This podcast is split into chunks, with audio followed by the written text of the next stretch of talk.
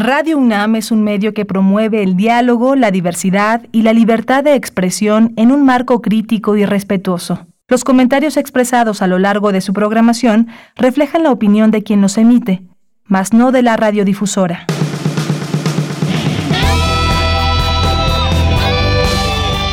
Prisma RU. Relatamos al mundo.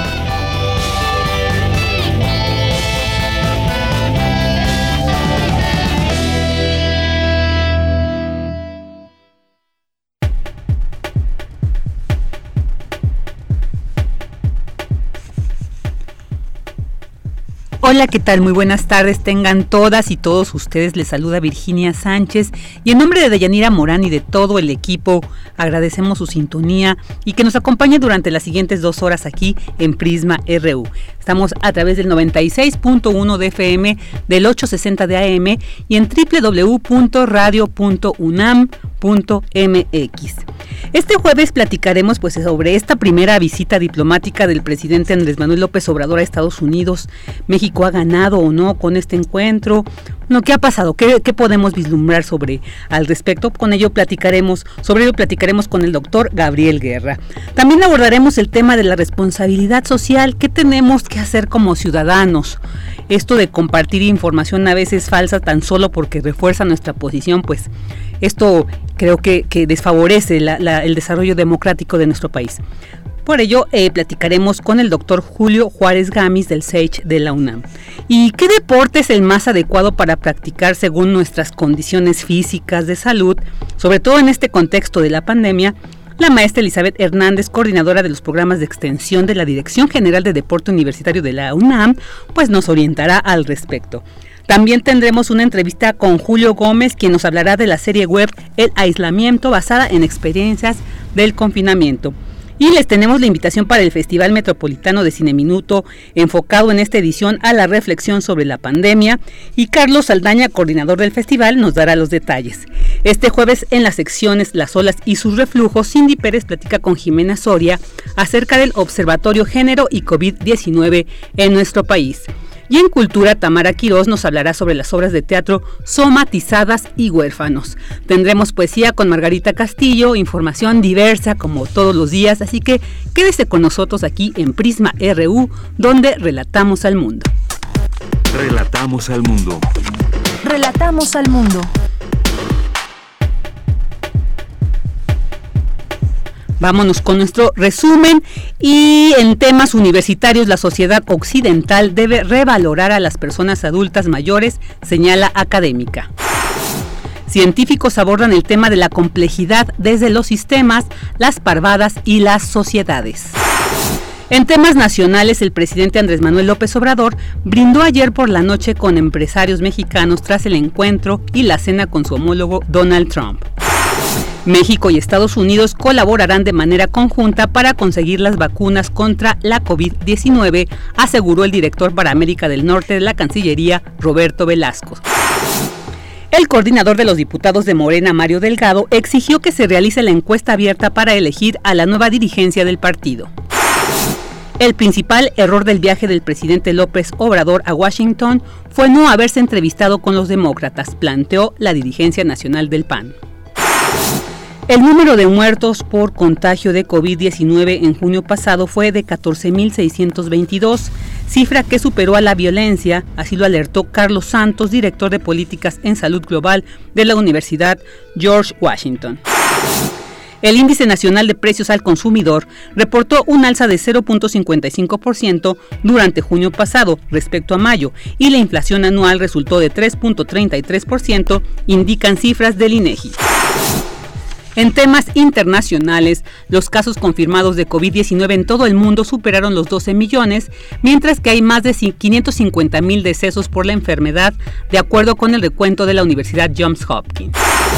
El director general de la Organización Mundial de la Salud, Tedros Adhanom, llamó este jueves entre lágrimas a la unidad internacional para luchar contra la pandemia de COVID-19 y la Corte Suprema de Estados Unidos determinó que el fiscal de Manhattan puede acceder a las declaraciones fiscales y otros documentos financieros del presidente Donald Trump, pero se los negó al Congreso por el momento.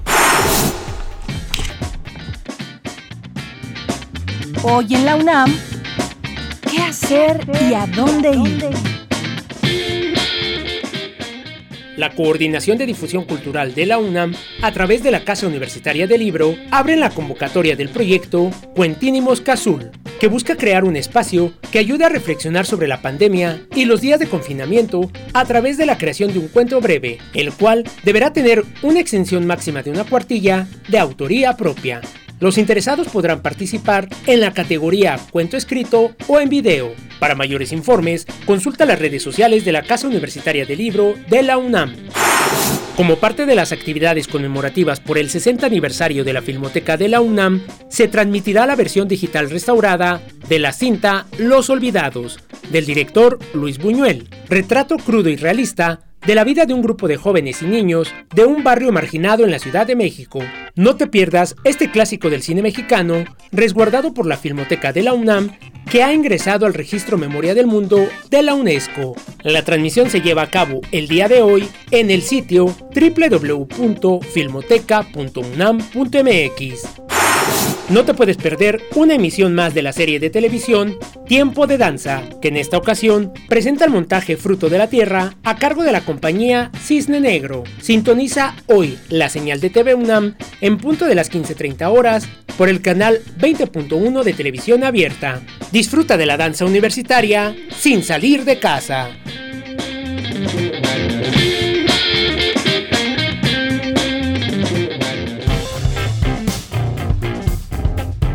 Campus RU. Una de la tarde con 11 minutos y vámonos con esta información que se genera en nuestro campus universitario. La sociedad occidental debe revalorar a las personas adultas mayores, señala académica. Mi compañera Cristina Godínez nos tiene esta información. Adelante, Cris, buenas tardes. Vicky, buenas tardes. Un saludo para ti para el auditorio de Prisma RU. Marisa Vivaldo de la Facultad de Estudios Superiores Zaragoza abordó el tema del envejecimiento y la vejez. Dijo que a lo largo de la historia de la humanidad se les ha visto como algo prescindibles y el problema que viven muchos adultos mayores es el de convivir en una sociedad que no los considera importantes.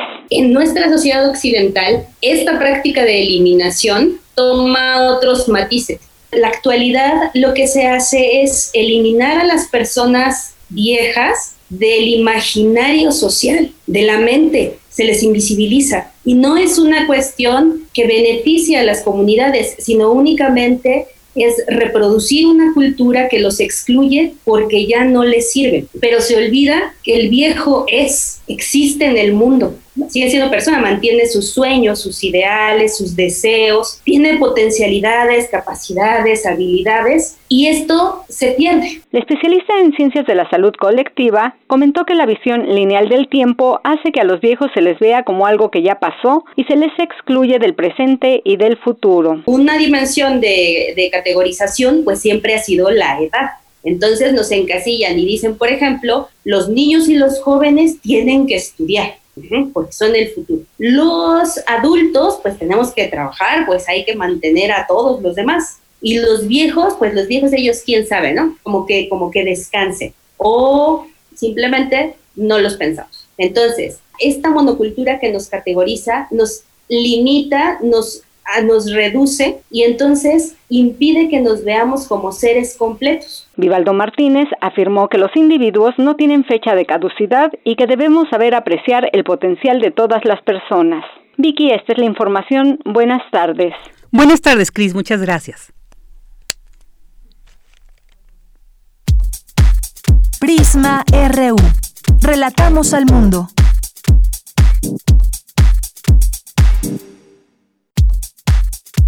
Tu opinión es muy importante. Escríbenos al correo electrónico prisma.radiounam@gmail.com. Este tratado permite atraer inversiones de otros lugares del hemisferio a nuestros países, siempre y cuando se cumpla con los principios de producir mercancías de elevado contenido regional y de procurar condiciones salariales y laborales justas para los trabajadores del país exportador. Y con respeto a nuestras soberanías, en vez de distanciarnos estamos optando por marchar juntos hacia el porvenir. Es privilegiar el entendimiento, lo que nos une y hacer a un lado las diferencias o resolverlas con diálogo y respeto mutuo.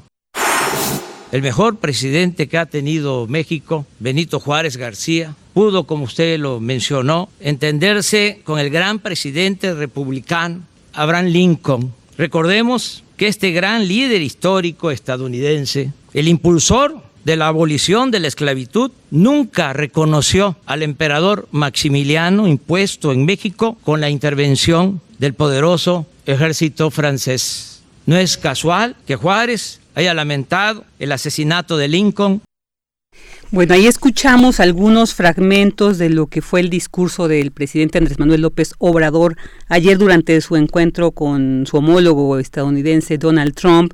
Y bueno, pues ¿Qué representa esto, este, este encuentro, este primer viaje que haya sido a Estados Unidos, que ha suscitado toda una serie de, pues, de respuesta de opiniones a favor o en contra? Vamos a analizar y ahora sí como posterior a este encuentro con el doctor Gabriel Guerra Castellanos, analista de política nacional e internacional, comentarista político y consultor, a quien con mucho gusto pues ya tenemos aquí en la línea. ¿Qué tal, doctor Guerra? Muy buenas tardes. Virginia, muy buenas tardes. Qué gusto estar en Prisma y qué gusto estar en Radio. Igualmente para nosotros es un gusto tenerlo y pues sobre todo platicar con usted sobre este encuentro pues trascendental definitivamente para la política tanto nacional como del exterior con esta reunión del presidente mexicano con el estadounidense y todo esto que ha suscitado. ¿Qué podemos decir para iniciar esta plática, doctor? ¿Este encuentro es una reunión ventajosa para México? Yo creo que eh, todo encuentro entre, entre presidentes de países vecinos, cuando, cuando se trata de una relación además tan complicada históricamente, tan asimétrica como la que hay entre México y Estados Unidos, eh, todo encuentro que sale bien, eh, como fue el caso, que fluye de manera cordial, amable, que no genera fricciones adicionales, ya de entrada eso, eh, Virginia, me parece que es ganancia. Parece poca cosa, pero considerando la personalidad eh, tan explosiva, tan volátil de Donald Trump, eh, considerando las grandes distancias ideológicas eh, que pudiera haber entre el presidente López Obrador y el mismo Trump, y los cuatro años de discurso muy poco amistoso, por decirlo amablemente, muy poco amistoso hacia México de parte de Trump, creo que estaban puestas las circunstancias para una reunión eh, complicada. yo le veía muchos riesgos, yo era de los, eh, yo soy un preocupón por naturaleza, tal vez, pero eh, yo era de los escépticos porque veía muchos riesgos de que algo pudiera salir mal. Y creo que en la parte estrictamente hablando de la visita, fue, no exagero al usar el término y lo uso deliberadamente, fue miel sobre hojuelas eh, incluso a ratos un poco empalagoso, eh, escuchar a ambos presidentes referirse también el uno del otro, pero eh, pues la verdad es que considerando la alternativa, que es que hubiera habido fricciones o choques eh, o desencuentros como se dieron en el pasado, pues la verdad es que esto eh, creo que fue para bien, eh, creo que fue una, una visita eh, no de Estado, pero una visita internacional que fluyó bastante bien y que espero que mm, deje abierta la puerta para uno de los de los grandes pendientes que tenía el presidente López Obrador, que era la parte internacional, una parte que sabemos que no es eh, su prioridad, que no es de sus favoritas, pero mm, eh, pues siendo muy coloquial, Virginia, pues cuando prueba uno algo por primera vez y le gusta, eh, pues lo vuelve a probar. Entonces esperemos, ¿no? Así, así nos pasó a muchos con, no sé, con los gusanos de maguey o con los escamoles o con otras cosas que decíamos que no. Entonces, pues ojalá que le agarre el gusto el presidente porque sin duda nos conviene que salga un poco más. Claro, y, ahorita que decía usted un poco en este ambiente empalagoso, eh, bueno, ambos reafirmaron ser amigos. ¿Cómo leer este concepto, doctor, en el ámbito político, diplomático, sobre todo ese, vamos a seguir siendo amigos de AMLO? ¿Qué tanto compromete el panorama preelectoral allá en Estados Unidos y que precisamente los demócratas criticaban mucho este encuentro? Y bueno, ¿qué, qué tanto eh, tiene qué, qué, relevancia tendría este concepto y este reafirmar, reafirmarse como amigos más que como homólogos? Yo, yo, creo que es, ese fue un poquito la parte eh, que sobró, tal vez, o que fue excesiva en las palabras del presidente López Obrador. Eh, tampoco tenía muy de otra, porque, bueno, ante la cantidad de elogios vertidos por el presidente Trump, era difícil eh, reaccionar nada más con, eh, con sequedad o con formalidades. Lo cierto es que yo creo que habla mucho también, estas reuniones pueden fluir, me ha tocado eh, como, como antiguo diplomático mexicano y, servidor público, me ha tocado estar cerca eh, de visitas similares. Y, la verdad es que mucho depende al final de la química que se desarrolla entre ambos mandatarios. Estos solamente habían hablado por teléfono o por carta, nunca habían tenido intercambios directos. Eh, y pues era un poco un volado el cómo se fueran a llevar. Eh, evidentemente eh, algo salió bien, algo fluyó bien en la parte privada de la visita, en la parte de las reuniones este eh, en grupo pequeño o ellos dos, que salieron con ese ánimo. Eso siempre es una buena señal. Eh, pudo haber sido simple protocolo. recuerdo cuando el presidente Peña visitó a Obama en la Casa Blanca, fue una cosa mucho más de cajón, de protocolo, no hubo eh, tales expresiones de afecto y no fue tan prolongada tampoco la reunión privada. Entonces, la parte de la química, de la empatía personal cuenta mucho, que es lo delicado potencialmente, que pues hay elecciones en noviembre, que nadie sabe quién va a ganar, ya todo el mundo está haciendo pronósticos, ya mucha gente está haciendo predicciones y adivinanzas. Yo la verdad eh, desde que se me rompió mi bola de cristal hace ya mucho tiempo, mira, yo no hago, yo no aventuro resultados tan fácil, creo que es un volado lo que vaya a pasar en la elección de Estados Unidos, a pesar de que hoy Biden vaya con mucha ventaja, faltan más de 100 días. Pero lo cierto es que, eh, pues sí, eh, si gana Biden o si ganan los demócratas del Congreso, pues vamos a tener mucho trabajo ahí de, de rescate y reparación de daño, digamos, por, eh, por delante, ¿no? Eso, de eso no me queda duda. Pero tampoco me queda duda de que eh, esto había que hacerlo ahorita, no había de otra, y pues mejor, siempre mejor, eh, suena a una perogrullada lo que voy a decir, pero siempre será mejor una visita que sale bien a una que salga mal. Definitivamente. Doctor, pero eh, eh, ¿sería prematuro entonces preocuparse por si gana el candidato demócrata Joe Biden sobre esto? Pues que también el mismo Joe estaba criticando este encuentro. ¿Sería prematuro preocuparnos? Porque finalmente, pues Donald Trump es el actual presidente de Estados Unidos, más allá de su candidatura a la reelección, y es con quien se firmó el TEMEC, pero pues en este contexto generaba una preocupación por si es que llega Joe Biden a la presidencia de Estados Unidos, pero ¿Nos tendríamos que preocupar ahorita o eso nos espera? Yo no creo que sea eh, prematuro preocuparse, nunca. ¿no? Yo creo que yo creo que es mejor eh, prevenir, es mejor ir eh, previendo distintos escenarios. Hace cuatro años em, el gobierno mexicano hizo una cometió una serie de errores, pero uno de ellos muy grave, invitar a Trump a México que, eso fue visto como, como interferencia directa, porque ahí sí no existía ni siquiera el pretexto de decir, pues fue una reunión entre presidentes sin modo de no ir, ahí no, no era necesario, generó mucha fricción, pero el gobierno de México todavía el día de las elecciones eh, estaba prácticamente seguro de que iba a ganar Hillary Clinton. Entonces, pues vemos que eh, adivinarle estas cosas es muy difícil. Lo que sí hay que ir haciendo desde ahora es tendiendo puentes con los demócratas, explicando muy bien por qué se hizo lo que se hizo, por qué tampoco estaba en el interés de México generar un conflicto diplomático con el presidente de Estados Unidos, porque además, eh, creo que a, todos los que advirtieron, eh, que, que, fueron muchos, eh, sobre todo en redes sociales, en algunos medios, a todos los que advirtieron de los riesgos de esta visita precisamente porque se pudiera molestar Biden o los demócratas eh, y que exigían o que no fuera el presidente o que fuera con un discurso mucho más de confrontación y de choque, pues más allá de que es muy fácil ser héroe en Twitter, creo que nadie se puso a medir cuáles hubieran sido las consecuencias de tener enojado al presidente de Estados Unidos y a este presidente en particular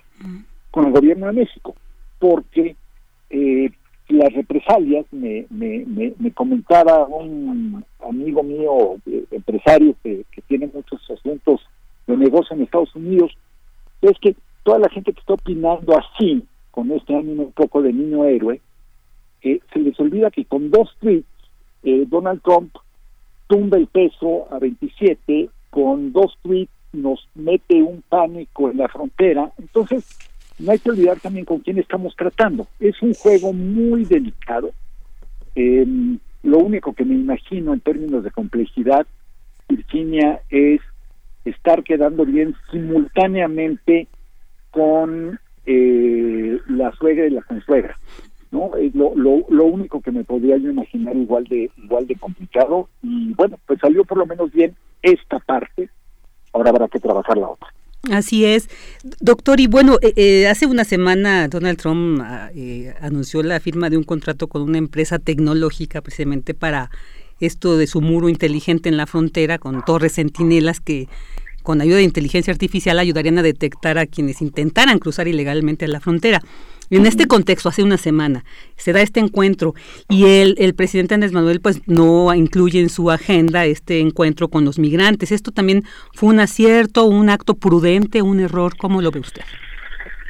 A mí, en, un mundo ideal, a mí me hubiera gustado que el presidente López Obrador eh, se reuniera con representantes de la comunidad mexicoamericana allá.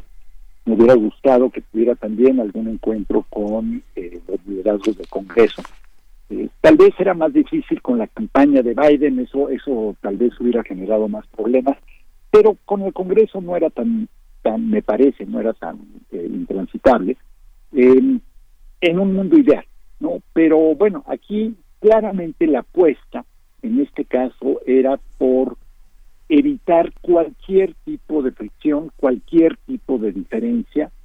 yo entiendo o sea, hay, una parte en mi Virginia, la parte de, digamos, eh, de orgullo nacional y la parte de, sentimiento de, fraternidad con nuestros paisanos, eh, que pues sí nos gusta siempre un discurso fuerte, pero también hay que pensar eh, en para qué sirven las cosas. ¿no? Yo, yo creo que luego se nos olvida que pues los discursos fuertes no necesariamente siempre traen buenos resultados eh, recuerdo, por ejemplo, cuando el presidente Calderón viajó a Washington y habló ante una sesión conjunta en el Congreso y dio un discurso, eh, la verdad, espléndido, eh, muy duro, muy fuerte, en que subió el tema del tráfico de armas, muchas cosas. Pero al final eso no logró cambiar nada en la política interior estadounidense. Entonces, eh, pues tal vez recordar eso, ¿no? Que luego los gestos y los símbolos y los discursos que tanto nos gustan en México, porque somos muy, la verdad somos muy barrocos en México, hay que, hay que también decirlo, em, somos muy, muy este, jarritos de plaquetaque en esas cosas, muy sentidos, pero eh, no siempre funcionan, no siempre dan un resultado, es, mejor la diplomacia eh, discreta, mejor eh, el diálogo, la negociación, invariablemente creo que los desplantes.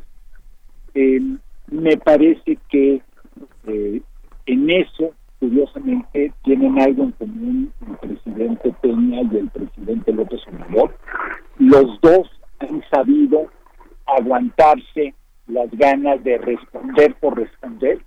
Los dos han aguantado las ganas de jugarle eh, a la, al auditorio o a la, a la plaza y los dos han eh, aguantado, ¿no? Se han, se han eh, pues a lo mejor cerrado con, con la boca para no contestar muchas de las cosas que ha dicho Trump.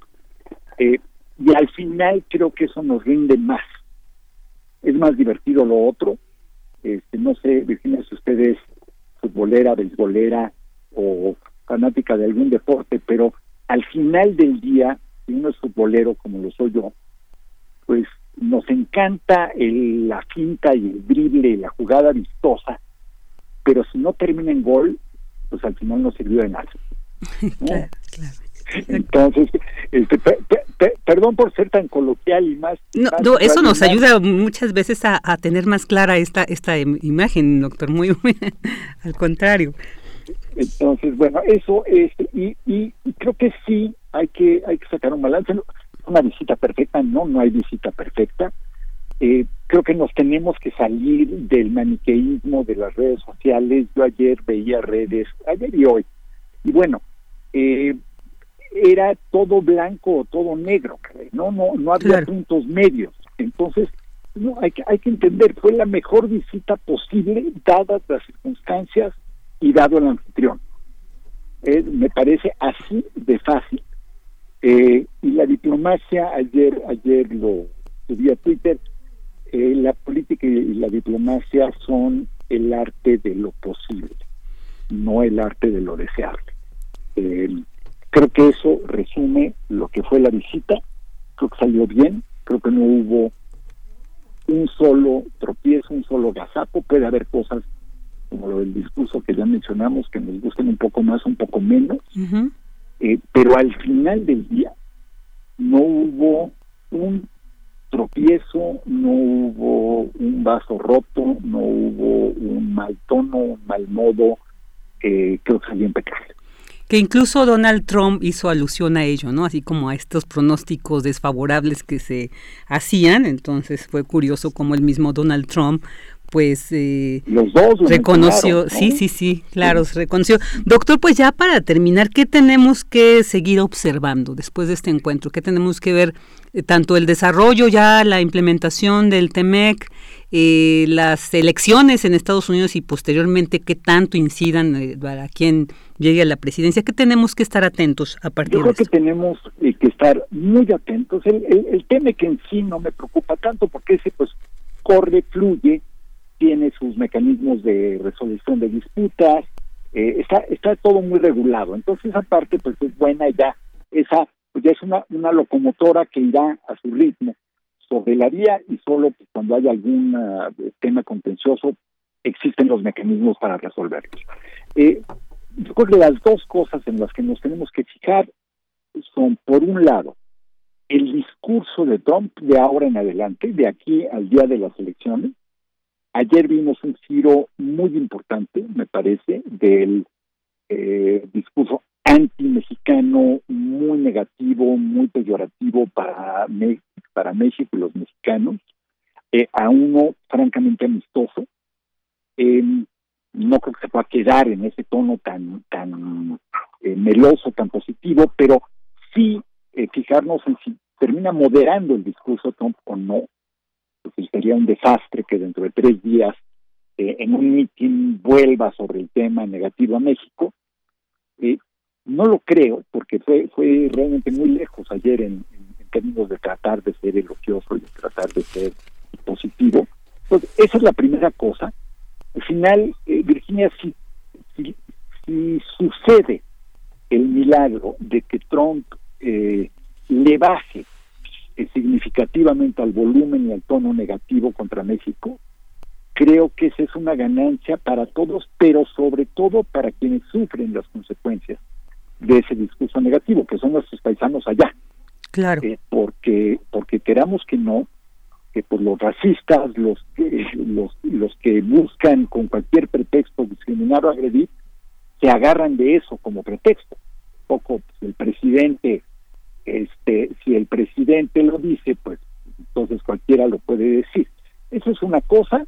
Y luego pues ver con atención y con mucha paciencia eh, las encuestas y la marcha de las campañas. Va a la delantera en este momento en las encuestas Biden. Las encuestas son todos lo sabemos una foto del instante no un pronóstico del futuro. Y eh, Trump es un, es un hombre impredecible que hace cuatro años pues sacó de la manga eh, la victoria en el colegio electoral. Entonces, yo creo que no hay que cantar este albricias ni en un sentido ni, en otro.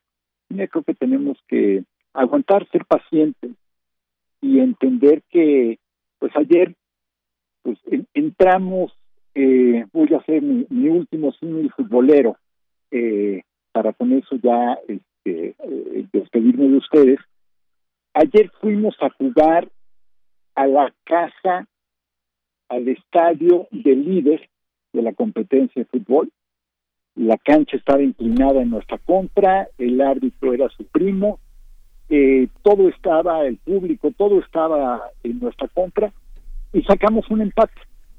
Y creo que en términos futboleros esa es probablemente la mejor, también la mejor analogía. A veces empatar es ganar. Creo que ayer salimos, este, en ese sentido salimos este, pues no quiero sonar tampoco triunfalista, pero salimos decorosamente bien. E, empatados, digamos. Empatados en el estadio de líder. Muy bien.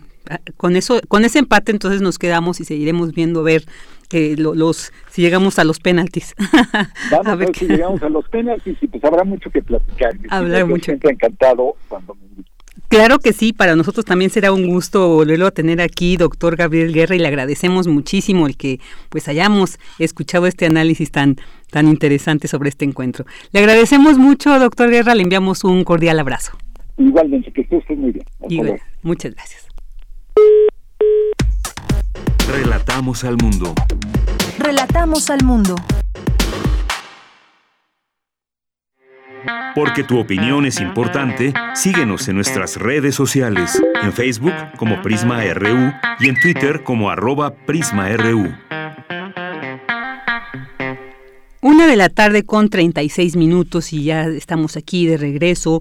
Y bueno, pues seguimos con estas entrevistas muy interesantes y ahorita creo que esta que vamos a tener nos va a servir precisamente para reflexionar esto que acabamos de escuchar, la responsabilidad social que tenemos como ciudadanos al intercambiar esta información en redes. Las redes nos permiten pues que, esta difusión llegue más allá, ¿no? Precisamente que rompa fronteras, pero muchas veces ha sido muy desfavorable, desfavorable porque se trata de información falsa, tan solo porque pues reafirma nuestra posición. Entonces, ¿qué responsabilidad tenemos al hacer esto? Pues para dejar de hacerlo precisamente pues en miras de una de un desarrollo democrático en nuestro país.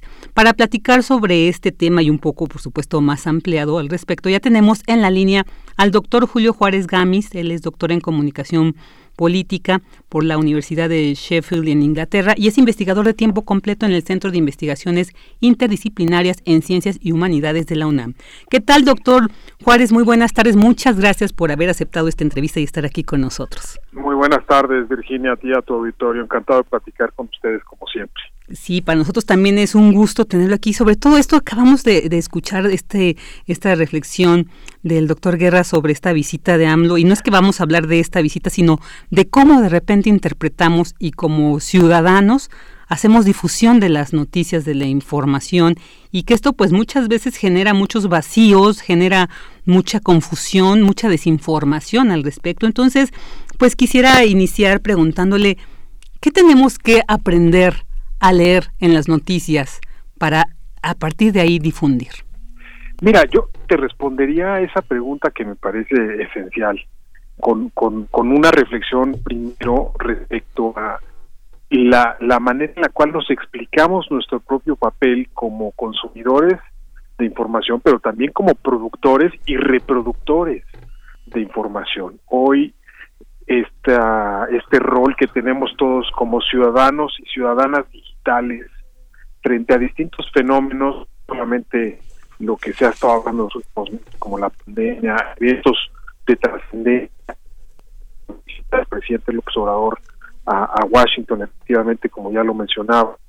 Eh, todos este, estos acontecimientos eh, que forman parte de nuestro entorno nos hacen ya no ser receptores pasivos de información, algo que era muy propio de décadas anteriores en donde la televisión era el principal medio de comunicación, la radio también, y, y realmente la postura o la posibilidad de interactuar como ciudadanos frente a esos mensajes era muy limitada, era muy acotada, uno se limitaba a recibir un mensaje y eventualmente podía decodificarlo, cuestionarlo, eh, reproducirlo, utilizarlo como una especie de ficha social con la cual conversar con los demás. Hoy la digitalización nos permite no solamente recibir esta información, sino ser nosotros pequeños editores de noticias en nuestro WhatsApp, en nuestras cuentas de redes sociales, en Facebook, en Twitter, en Instagram, en la multiplicidad hoy de canales a partir de los cuales cualquiera base con que tenga acceso a un equipo de cómputo o a un teléfono inteligente y a una red eh, para conectarse con los demás, es capaz de producir y reproducir esta información. Entonces, hoy vivimos en una especie de, de encierro simbólico con nuestros propios prejuicios. Yo creo que lo primero que habría que hacer respondiendo a tu pregunta no, no es que le estuviera yo queriendo dar la vuelta, sino me parecía importante hacer esta primera reflexión respecto al contexto digital que caracteriza nuestro papel como productores y receptores de información noticiosa, informativa. Nuestro, nuestra primera responsabilidad es reconocer que somos los seres humanos eh, procesadores de información sumamente sesgados, nos dejamos llevar muchas veces por nuestros prejuicios, por nuestras inclinaciones, por nuestras filias y nuestras fobias, tanto políticas como sociales, eh, al momento de procesar información y encuadrarla. ¿Qué quiero decir con esto? Que muchas veces estamos en los medios de comunicación buscando esa información que valide nuestras propias creencias, más allá de estar esperando que esa información novedosa desafíe o rete ya creencias que tenemos. Es más probable que la gente hoy busque información para validar lo que ya cree que sabe o ya creemos saber, más que para cuestionarlo y realmente ser reflexivos frente a lo que estamos o a la información a la que estamos eh, nos estamos acercando. Y eso nos hace a veces ser prisioneros de nuestros propios prejuicios y hacer a otros con los cuales compartimos esta red simbólica también prisioneros de esos sesgos, esas famosas burbujas informativas o cámaras de eco, como se les conoce comúnmente en la investigación respecto a cómo se configuran estos espacios digitales. Muy interesante, muy importante. Yo creo que, que sí, este preámbulo, que este antecedente que usted nos decía, nos permite reflexionar porque nos atraviesa una ideología definitivamente a todos, ¿no? Pero cómo no llegar a, a, una polarización que, como decía al principio, nada favorece a la democracia, pero que también, doctor, a veces una, el que un, ahorita lo estamos viviendo mucho, ¿no? O sea, hablemos en particular que ha sido muy visible esta situación de, la cuarta transformación ¿no? Tienen sus, eh, la gente que lo sigue, que sigue esta, este proyecto, digamos, que finalmente se votó. Millones de mexicanos eh, salieron a las urnas y decidieron que Andrés Manuel López Obrador iba a ser el presidente, ya lo es. Sin embargo, esta polarización que se ha ido construyendo desde que inició, bueno, yo creo que desde antes, pues sí ha sido muy desfavorable también el escuchar el casi casi conmigo o contra mí. Y creo que también esto a veces, muchas veces tiene el, el, eco, el reflejo en quienes nos posicionamos de que si lo dice Andrés Manuel eh, es totalmente cierto, o todo lo contrario, ¿no? O sea, no nos paramos a reflexionar, pues sí, ¿no? A, desmenuzar como usted bien dice, y entonces o estamos a favor totalmente o estamos en contra. Esto también, ¿cómo afecta también a la construcción de nuestra memoria social que tanto hemos dicho? nos predomina la cultura del olvido, pero también si estamos con estas posiciones, yo creo que pues no mucho favorece el, que construyamos una memoria social y que nos permita vislumbrar en un momento pues mejores condiciones para nuestro país, que se supone que es pues el interés común. No, indudablemente, y yo creo que si hay una característica que define a la política es el cambio y las inclinaciones y las preferencias político-electorales se mueven con el tiempo. Yo he escuchado muchas veces este argumento eh, prácticamente desde hace dos años, que fue la elección del primero de julio del 2018, en, en cuanto a esto, precisamente esta mayoría que se volcó en las urnas y, y votó con marcada, eh, con un acento, digamos, muy puntual, el, el, el cambio que, que, que proponía el presidente López Obrador. Sin embargo, ese cambio no es estático esas preferencias no se van a quedar ahí siempre, porque quienes votaron en 2018, hoy también, a, a dos años después, han, han ido cambiando también su propia lectura del entorno. Entonces, pensar que esos votos ya estaban ahí y se van a quedar ahí siempre, es también equivocar un poco los tiros en cuanto al contexto en el cual la gente toma esas decisiones. Y, y, y, e hilo esto con, con esta reflexión que, que hacías ahorita, que estabas en la entrevista con Gabriel Guerra, quien me dio mucho gusto escuchar además, porque Gabriel fue mi, fue mi jefe, un muy buen jefe hace ya muchos años, eh, en, unas épocas más jóvenes de ambos, eh, pero le tengo mucho aprecio y aprendí muchas cosas de él. Y una de ellas es precisamente la importancia que tiene escuchar en política, es decir, saber procesar el contexto en el cual los mensajes están fluyendo, no solamente pensar en qué es lo mejor para mí como político decir o hacer o transmitir, sino escuchar qué es lo que la gente está diciendo. Y a mí me parece que en algunas ocasiones este gobierno da cuenta de que le falta escuchar más eh, a quienes no eh, o han dejado de simpatizar un poco con este mensaje o están cansados de esta polarización a la cual tú hacías referencia y me parece que este desgaste entre dividir el pastel a la mitad y decir pues uno o estás de este lado o estás de ese otro ignora precisamente este elemento coyuntural contextual. Y eso es fundamental para entender cómo la gente eventualmente va procesando esta información. Había muchos augurios eh, muchos de ellos negativos frente a la visita de el presidente a los Estados Unidos el día de ayer. Eh, claramente fue una visita con saldos favorables y positivos, puede tener muchos clivajes de análisis y evidentemente la gente que está a favor del presidente, que le gusta la manera de comunicar al presidente y que considera que constituye en las mañaneras, en sus salidas constantes en redes sociales, considera que es una rendición de cuentas efectiva y que forma parte sustantiva de los logros del gobierno, pues lo, lo ha celebrado y lo celebró desde un principio. Y por otro lado hemos visto también un cúmulo de gente que desde un principio lo ha cuestionado, lo ha criticado y en muchos casos ha reproducido también estas figuras eh, un poco eh, inapropiadas en cuanto a la pluralidad política que debe privar. Es decir, tanto polariza el discurso del presidente en ocasiones como también la oposición y muchos de sus críticos más duros han construido también esta figura de, de, o están con nosotros, es decir, o están contra él o están con él.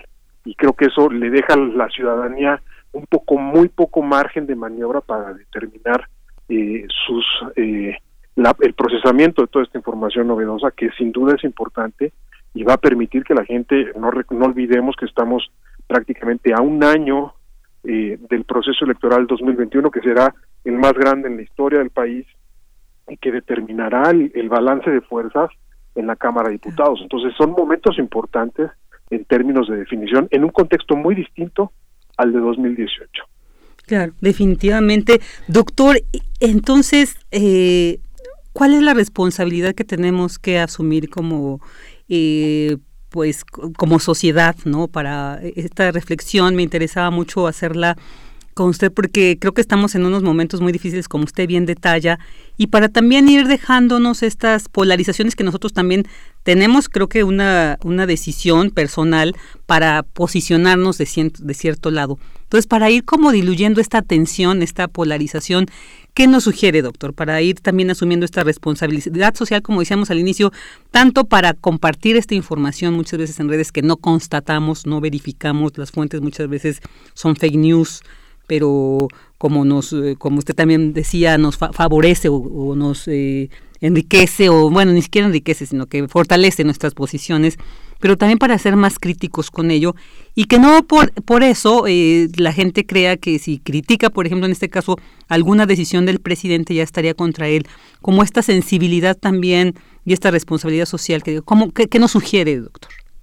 Mira, yo, yo creo que hay, hay cosas muy sencillas que, que luego uno por prisa o por premura no, no hace eh, al momento de compartir y procesar información que está fluyendo en distintas plataformas tecnológicas. La primera es verificación de la fuente.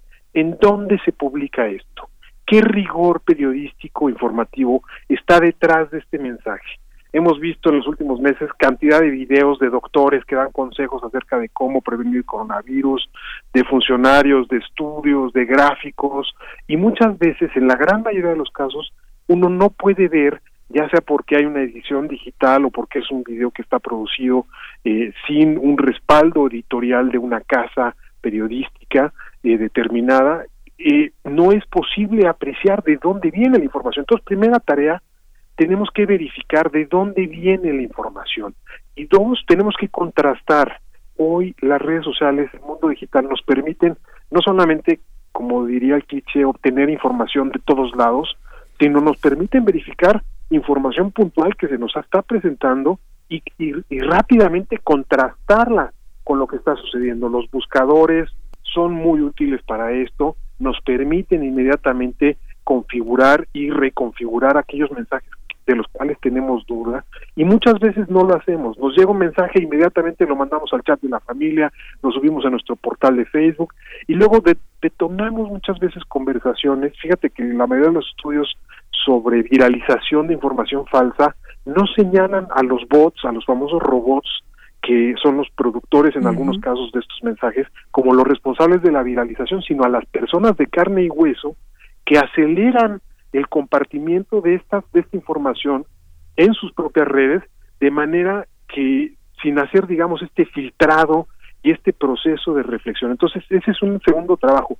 Es importantísimo contrastar información. Y por último, yo diría, necesitamos cuidar el discurso público, necesitamos cuidar como ciudadanas, como ciudadanos, el espacio en el cual acontece los debates públicos frente al, estado de nuestro país y del mundo. Es decir, si nosotros somos los primeros en violentar ese discurso, en descalificar al otro, en agredir, en insultar, lo que estamos haciendo es romper un tejido simbólico que hoy es fundamental, porque solamente ahí vamos a poder construir una realidad en donde en ese México quepamos todos.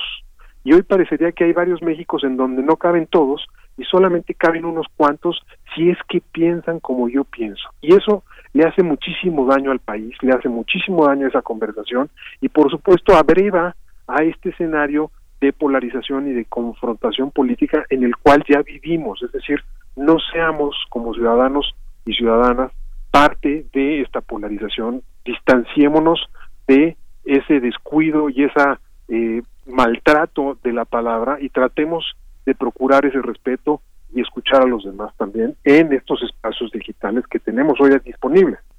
Claro, claro, aprovechar esto para bien, ¿no? Benéficamente esta, esta tecnología que ahora pues nos rodea.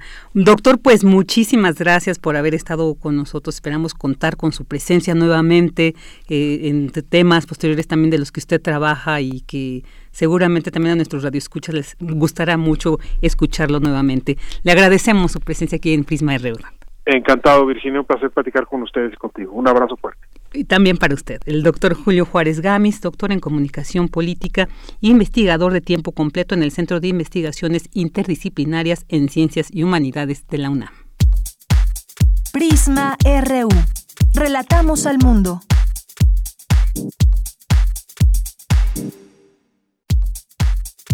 Tu opinión es muy importante. Escríbenos al correo electrónico prisma.radiounam@gmail.com. Una de la tarde con 53 minutos y bueno, después de escuchar estas dos interesantísimas entrevistas vamos a, a ver algunas notas nacionales de lo que ha acontecido en nuestro país. Sobre su visita a la Casa Blanca, el presidente Andrés Manuel López Obrador dijo que, si bien fue corta, ha sido importante por la puesta en marcha del tratado comercial entre México, Estados Unidos y Canadá. El mandatario destacó que el TEMEC será benéfico para América del Norte. También la Secretaría de Educación Pública informó que el inicio del ciclo escolar 2020-2021 se realizará con base en el semáforo epidemiológico de cada entidad y cuando todas las actividades estén libres de restricciones sanitarias. Esteban Moctezuma Barragán, titular de la Secretaría de Educación Pública, precisó que la medida busca garantizar la seguridad, la salud y la higiene de todos los estudiantes y docentes del sistema educativo nacional. En reunión virtual con autoridades educativas del país reiteró que la SEP trabajará para sembrar una actitud y una disciplina basada en yo cuido al otro, con el uso del cubrebocas obligatorio, por lo que la dependencia será muy cuidadosa en el protocolo de regreso a clases en la nueva normalidad. Esto es en cuanto a la, pues el regreso a, las clases del sistema, este anuncio del sistema educativo nacional. Y en las próximas horas la tormenta tropical Cristina ocasionará lluvias muy fuertes en Colima, Jalisco y Sinaloa y fuertes en Baja California Sur, así como rachas de viento de 50 a 60 kilómetros por hora y oleaje de 2 a 3 metros de altura en las costas suroeste y sur de Baja California Sur, Colima y Jalisco. El centro de la tormenta tropical se ubica aproximadamente a 540 kilómetros al suroeste de Playa Pérula, Jalisco, y a 590 al oeste-suroeste de Manzanillo, Colima. Los vientos de Cristina se extienden hasta 110 kilómetros de distancia. Se prevé que en el transcurso del día se intensifique a huracán categoría 1 en la escala Saffir-Simpson al sur de la península de Baja California.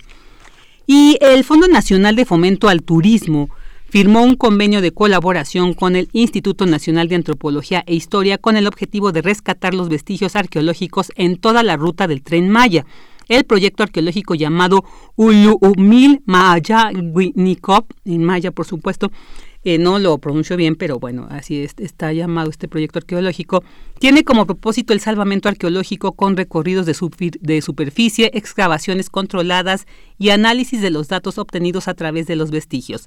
Las acciones iniciarán a partir del 14 de agosto del próximo 14 de agosto y tendrá vigencia hasta el 31, hasta el 13 de agosto del 2021, casi un año. Y bueno, la Unidad de Inteligencia Financiera presentó ante la Fiscalía General de la República dos denuncias contra el ex gobernador de Chihuahua, César Duarte, por lavado de dinero. De acuerdo con las indagatorias, Duarte Jaques utilizaba empresas fachada y prestanombres para el desvío de recursos del Estado a cuentas bancarias vinculadas a él.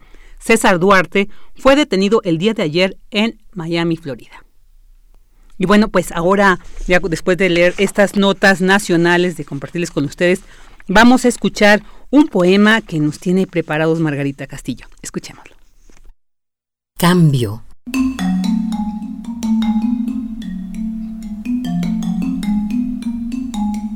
¿Lo sientes? ¿Lo escuchas? El cambio está en cada paso, en cada mirada, en cada respiro.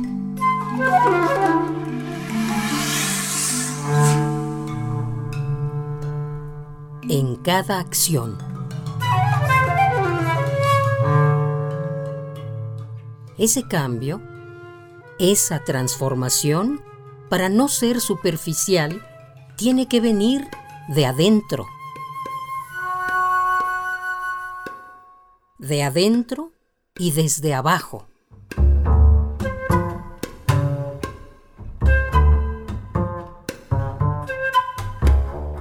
Para que ese cambio, esa transformación se pueda dar, hay que volverse al origen, a lo esencial. Hay que pedirle a los colores que regresen a ser lo que son es decir, que el verde sea verde.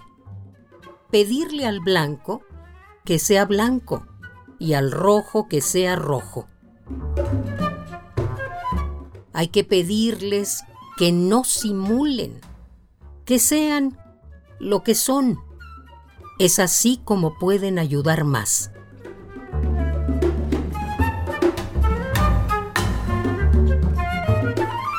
Hay que pedirle a las frutas que sean lo que deban ser. Pedir que ninguna guayaba quiera ser pera o uva.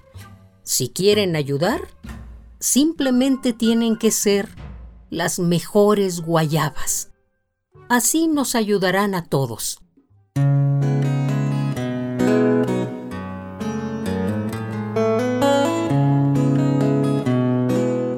nos habíamos distanciado del camino, del deber ser, del porqué de la vida.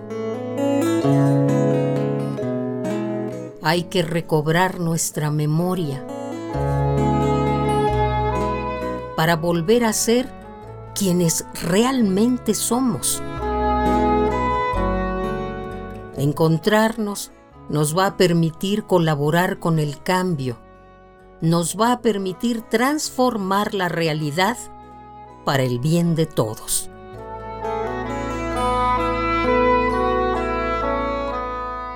El tamaño del cambio que queremos dependerá de nuestro compromiso con la construcción de la realidad y dependerá también del compromiso que tengamos todos con nuestros sueños colectivos.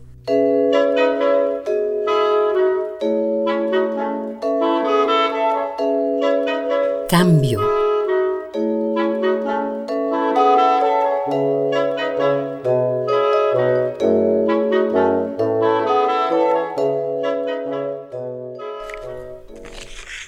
Bueno, ya escuchamos ahí cambio con nuestra querida Margarita Castillo. Y bueno, ya llegamos al fin de la primera hora de Prisma RU, así que los invitamos a que nos sigan acompañando en esta segunda hora. Y bueno, vámonos a un corte.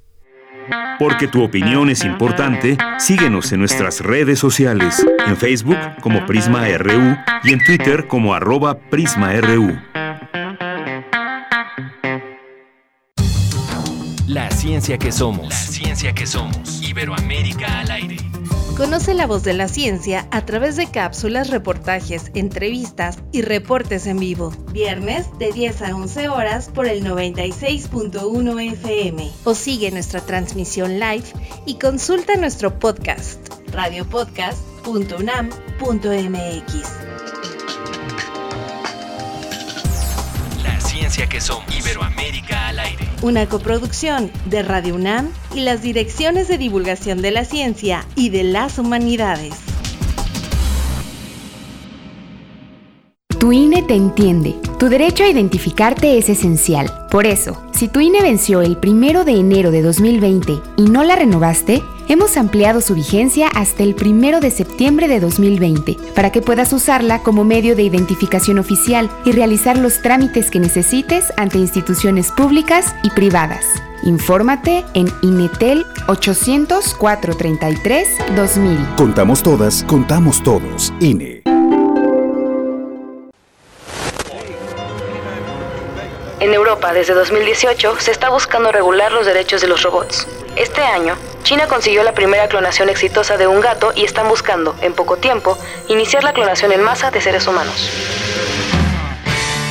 El Programa Universitario de Bioética de la UNAM te invita a reflexionar sobre estas y otras cuestiones en El Árbol de las Ideas. Bioética, Ciencia y Filosofía para la Vida un programa dedicado al análisis y divulgación de los temas más trascendentales de la agenda bioética de la mano de diversos expertos en la materia. Miércoles a las 16 horas por el 96.1 de FM. Radio UNAM, Experiencia Sonora.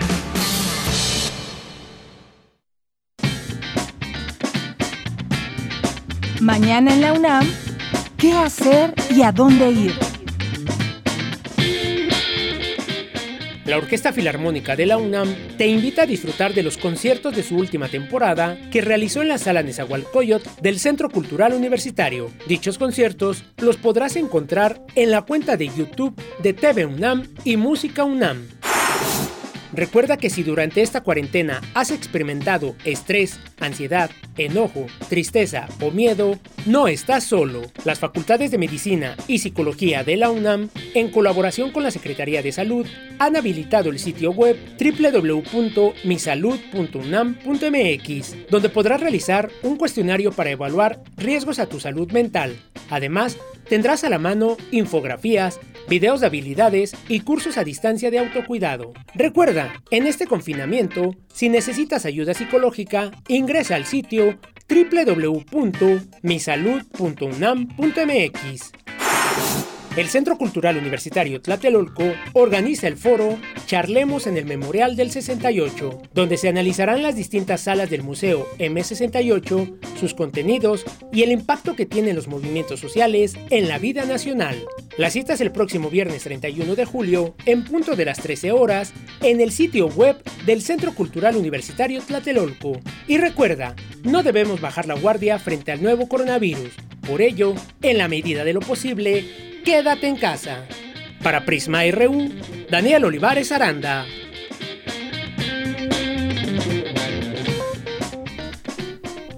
Dos de la tarde con cuatro minutos y gracias, estamos aquí en la segunda hora de Prisma RU y queremos mandarles saludos y agradecer que nos acompañen y se hagan presente a través de nuestras redes sociales. Un saludo a César Soto Bretzfelder que dice la forma y modo de definir y precisar el tema y mensaje de un hecho social relevante de interés público, que sea claro, la interpretación y lenguaje del receptor está afectado de desviaciones y conocimiento erróneo de un hecho. Sobre, yo creo que la entrevista, la última entrevista que hicimos, y también Edgar Chávez García dice, y hablarán acerca de las reformas a la ley de derechos de autor. No habrá responsabilidad social sin Internet ni tecnología digital 100% libre. Un tema muy interesante, por supuesto, Edgar, y que pues ya lo llevaremos en algún momento seguramente aquí en Prisma. También muchos saludos a José Luis León, a María Eugenia Amelo, a Antonio Valdés, a Flechador del Sol, que también dice difícilmente será ventajosa para México, este encuentro se refiere. Creo que con si su discurso el señor presidente se alejó de los países latinos al remarcar América del Norte y América. Muy interesante tu, tu comentario, Flechador del Sol. Saludos también a Edgar Chávez García, a M. Roth, a Eduardo Ruz dice eh, que nos faltó un analista gastronómico. Sí, ¿verdad? Yo, mira, yo leí la lista ahí de lo que cenaron no entendí mucho, no, no me imaginé, pero estaría muy interesante para ver cómo estuvo, cómo se diseñarán, ¿verdad? Estos menús a partir de que. También saludos a Osvaldo Muñoz, a Sur First of His Name, His Name, es, Alexis López Salinas, a Silvia Beller, a Gelaguet Samán, y bueno, a todos los que nos escuchan y nos hacen pues sus comentarios muy interesantes, por supuesto que los tomamos eh, en cuenta y bueno, pues ahí también para sugerir a veces posibles entrevistas. Y bueno, pues ahora vamos a continuar con la información y ya vamos a tener la sección, ¿verdad? Ok, vámonos, sí, sí, se me traspapelan de estas cosas. Científicos abordan el tema de la complejidad desde los sistemas, las parvadas y las sociedades. Cristina Godínez nos tiene esta información. Adelante, Cris. Vicky, muy buenas tardes. Un saludo para ti y para el auditorio de Prisma RU. El Colegio Nacional presentó la segunda parte del coloquio Comportamientos emergentes de átomos a sociedades, cuyo propósito es analizar algunos de los comportamientos que surgen en distintos sistemas biológicos y sociales como consecuencia de la interacción entre sus componentes. En su presentación, el físico Alejandro Frank se refirió a los sistemas que se autoorganizan. Si, por ejemplo, dañamos una de las escalas, por ejemplo, el plancton, del cual se alimentan microorganismos y pequeñas especies, se hace una comunicación en cascada a todo el sistema. Y eso es lo que los ecólogos entendieron desde hace mucho tiempo y que es la razón por la cual emergen enfermedades, patologías en el sistema, a pesar de eh, solo afectar una parte del sistema. El sistema es un sistema acoplado, la Tierra lo es, los seres humanos. Entonces, acá las simetrías en los sistemas elementales tienen que ver con las cantidades conservadas, que es un, un concepto importantísimo en la física, y acá parece que el concepto más importante es el de criticalidad, es decir, el equilibrio entre estas componentes la emergencia, la evolución, tienen que ver con sistemas críticos. Por su parte, Isaac Rudomín, del Centro de Ciencias de la Complejidad de la UNAM, habló de parvadas, enjambres, multitudes y sociedades. Aparte de estudiar todos estos sistemas, tanto biológicos como humanos, los podemos simular utilizando en particular modelos basados en agentes y modelaremos o simularemos algunos de los comportamientos emergentes. Y estos, además de ayudarnos a entender lo que pasa en la naturaleza, que la parte básica es muy importante, también nos puede permitirnos mitigar algunos problemas que tenemos, evacuación de lugares en momentos de emergencia, qué pasa con la congestión de tráfico, qué pasa cuando tenemos cierto tipo de plagas y también en algunos casos simulamos pandemias como la actual. Vicky, hacemos la invitación al auditorio para que vea completa esta y más conferencias en el canal de El Colegio Nacional. Este es mi reporte. Buenas tardes. Buenas tardes, Cris, muchas gracias. Y bueno, ahora vámonos con esta sección que como cada jueves nos trae nuestra compañera Cindy Pérez Ramírez y esta esta vez pues nos ella platica con Jimena Soria de Gire y van a hablar sobre el Observatorio Género y COVID-19 en México.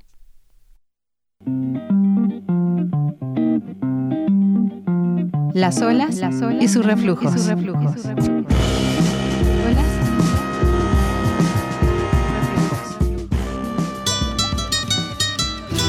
Bienvenidas y bienvenidos a la emisión número 19 de Las olas y sus reflujos. Hoy conoceremos el Observatorio Género y COVID-19 en México.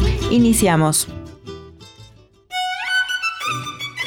Con el objetivo de dar seguimiento a los obstáculos para la garantía y el ejercicio de los derechos de las mujeres, organizaciones de la sociedad civil y activistas se articularon para crear el Observatorio Género y COVID-19 en México como un ejercicio de Contraloría Social respecto a las obligaciones del Estado y una iniciativa que muestre las contribuciones de la sociedad civil para la creación de futuros donde la igualdad de género y la justicia sean el marco de en la nueva normalidad. En este espacio se busca visibilizar algunos temas que, dadas las condiciones de desigualdad que imperan en México, afectan de manera diferenciada a las mujeres de distintas poblaciones debido a las fallas estructurales, el distanciamiento social, el trabajo en casa y los riesgos de permanecer más tiempo en entornos de violencia, entre otros. Para conocer un poco más de este esfuerzo de la sociedad civil, escuchemos a Jimena Soria del Grupo de Información en reproducción elegida Gire. Muchísimas gracias por atender esta llamada para platicar con nosotros en este espacio, las olas y sus reflujos. Quisiera que nos iniciaras por platicar cuál es el objetivo de este observatorio género y COVID-19 en México. Claro, mira, pues el observatorio es eh, un esfuerzo de Contraloría Social. Estamos más de 20 organizaciones de la sociedad civil y pues la idea es monitorear, evaluar y difundir el impacto socioeconómico que ha tenido puntualmente eh, en las mujeres, llenar los vacíos del Estado, en donde no se están eh, necesariamente atendiendo eh, los derechos de las mujeres y por el otro lado apuntando hacia que la igualdad de género y la justicia deben ser uno de los marcos de la nueva normalidad. Jimena, ¿qué temas abarca esta iniciativa y por qué? Mira, esta iniciativa tiene eh, 13 temas. Está el tema de aborto seguro, acceso anticonceptivos, el tema de cuidados, muerte materna y violencia obstétrica, mujeres con discapacidad, mujeres con VIH, mujeres de la población callejera, mujeres indígenas y afromexicanas, mujeres migrantes, mujeres privadas de la libertad, personas LGBTQA+, trabajadoras del hogar y violencia familiar y refugio. ¿Con qué datos se nutrió este observatorio? Por un lado, eh, datos eh, oficiales, eh, aunque es, un, es un reto y es una cosa que se pone de manifiesto en el observatorio la falta de datos desagregados que hay. Y por el otro lado, eh, el trabajo de organizaciones de la sociedad civil que están constantemente monitoreando y atendiendo eh, en estos temas. Y que tienen eh, un montón de experiencia. Tener una, una forma gráfica de evaluar y de hablar de las medidas que está tomando el gobierno en el marco del COVID para cada uno de los temas y poblaciones. Es un como pequeño semáforo. Son cuatro colores. El color rojo habla de omisión completa o acción perjudicial, que por ejemplo en rojo está el tema de cuidados y el tema de población callejera, que no hay eh, como tal acciones concretas. Naranja es eh, algún pronunciamiento, pero ninguna acción concreta. Bueno, el siguiente color es el color amarillo, que hay un pronunciamiento, hay una acción concreta, pero o es insuficiente o está pendiente de implementar. Y el verde es pues, medidas completas e idóneas, que, que ningún tema de, de los que tenemos ni de las poblaciones que están presentes en el observatorio tiene el color verde. Dentro de cada uno de los temas está dividido en cuatro apartados eh, que es como el tema previo a la pandemia, el impacto de la pandemia, las medidas que ha tomado el papel del gobierno y al final eh, acción desde sociedad civil y recomendaciones al Estado. ¿Cuáles son los temas que considerarían más urgentes? Digo, todos son obviamente importantes porque se están tomando, pero ¿en cuáles eh, dirías, por ejemplo, violencia familiar, refugios? Ya no podríamos esperar eh, más y tendría que haber acciones concretas y acciones rápidas. Claro, pues mira, por un lado los que están en rojo, ¿no? O sea, los que no ha habido posicionamientos o acciones eh, concretas como mencionas en el tema de, violencia familiar y refugio, pues hemos visto por un lado acciones, pero por el otro lado campañas eh, que han sido eh, pues desatinadas desde, desde la visión de las organizaciones de la sociedad civil y también hemos visto por pronunciamientos que podrían considerarse acciones perjudiciales. También otra de las cosas que se menciona en el observatorio en el tema de mujeres indígenas y afromexicanas es la cancelación de los presupuestos para las CAMIS, casos de las mujeres indígenas y pues el retroceso que representa para esta población. Creo que también en el tema de mujeres migrantes hay, hay muchísimos retos. Creo que, digo, te diría que cada uno tiene como sus particularidades. Eh, igual en, en el tema de muerte materna y violencia obstétrica, pues estamos viendo como la saturación de los servicios de salud y como el enfoque principal en el COVID, pues está haciendo que muchas mujeres eh, embarazadas no sepan a dónde acudir. ¿Algún comentario final que te gustaría dejarnos, Jimena? Pues invitarlas a que, a que visiten la, la página web, el sitio web del observatorio. Creo que es un, un esfuerzo esfuerzo como colaborativo muy importante eh, desde sociedad civil que, estamos impulsando y bueno, nos encantaría que todas pudieran como consultarlo, difundirlo y bueno, darle seguimiento como a este esfuerzo colectivo que creo que estamos pues todas buscando eh, que se respeten y se garanticen los derechos de las mujeres. Eh, el link es género-covid19.gire.org.net. Pues muchísimas gracias por este tiempo para platicar con nosotros, Jimena. Muchas gracias. Esta semana les recomendamos el documental El sonar de las olas, de Vanessa Ishel Ortega. La obra narra la historia de Lida, una adolescente efusiva y entusiasta a quien le gusta tocar el violín y convivir con sus amigos en las calles y playas de Bonfil, en Acapulco, Guerrero. Antes de despedirnos, quisiéramos anunciar que la Red Nacional de Refugios, el Instituto de Liderazgo Simón de Beauvoir, entre otras, lanzaron la colecta hashtag Juntas Somos Una, donde artistas y emprendedoras han donado obras plásticas, artesanías y piezas de moda para lograr que la red continúe con su labor de ayudar a mujeres, niñas y niños sobrevivientes de violencia, ya que están casi al 100% de su capacidad. Los datos estarán en redes sociales comentarios al Twitter arroba PrismaRU y a mi Twitter personal arroba CindyUNAM. Los dejamos con nuestra compañera Virginia Sánchez.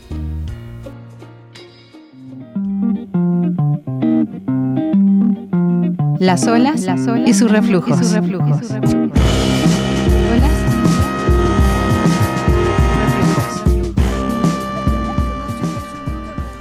Muchas gracias a mi compañera Cindy Pérez Ramírez por esta interesante plática que nos trajo el día de hoy. Ahora vamos a escuchar las breves internacionales con Ruth Salazar. Internacional RU.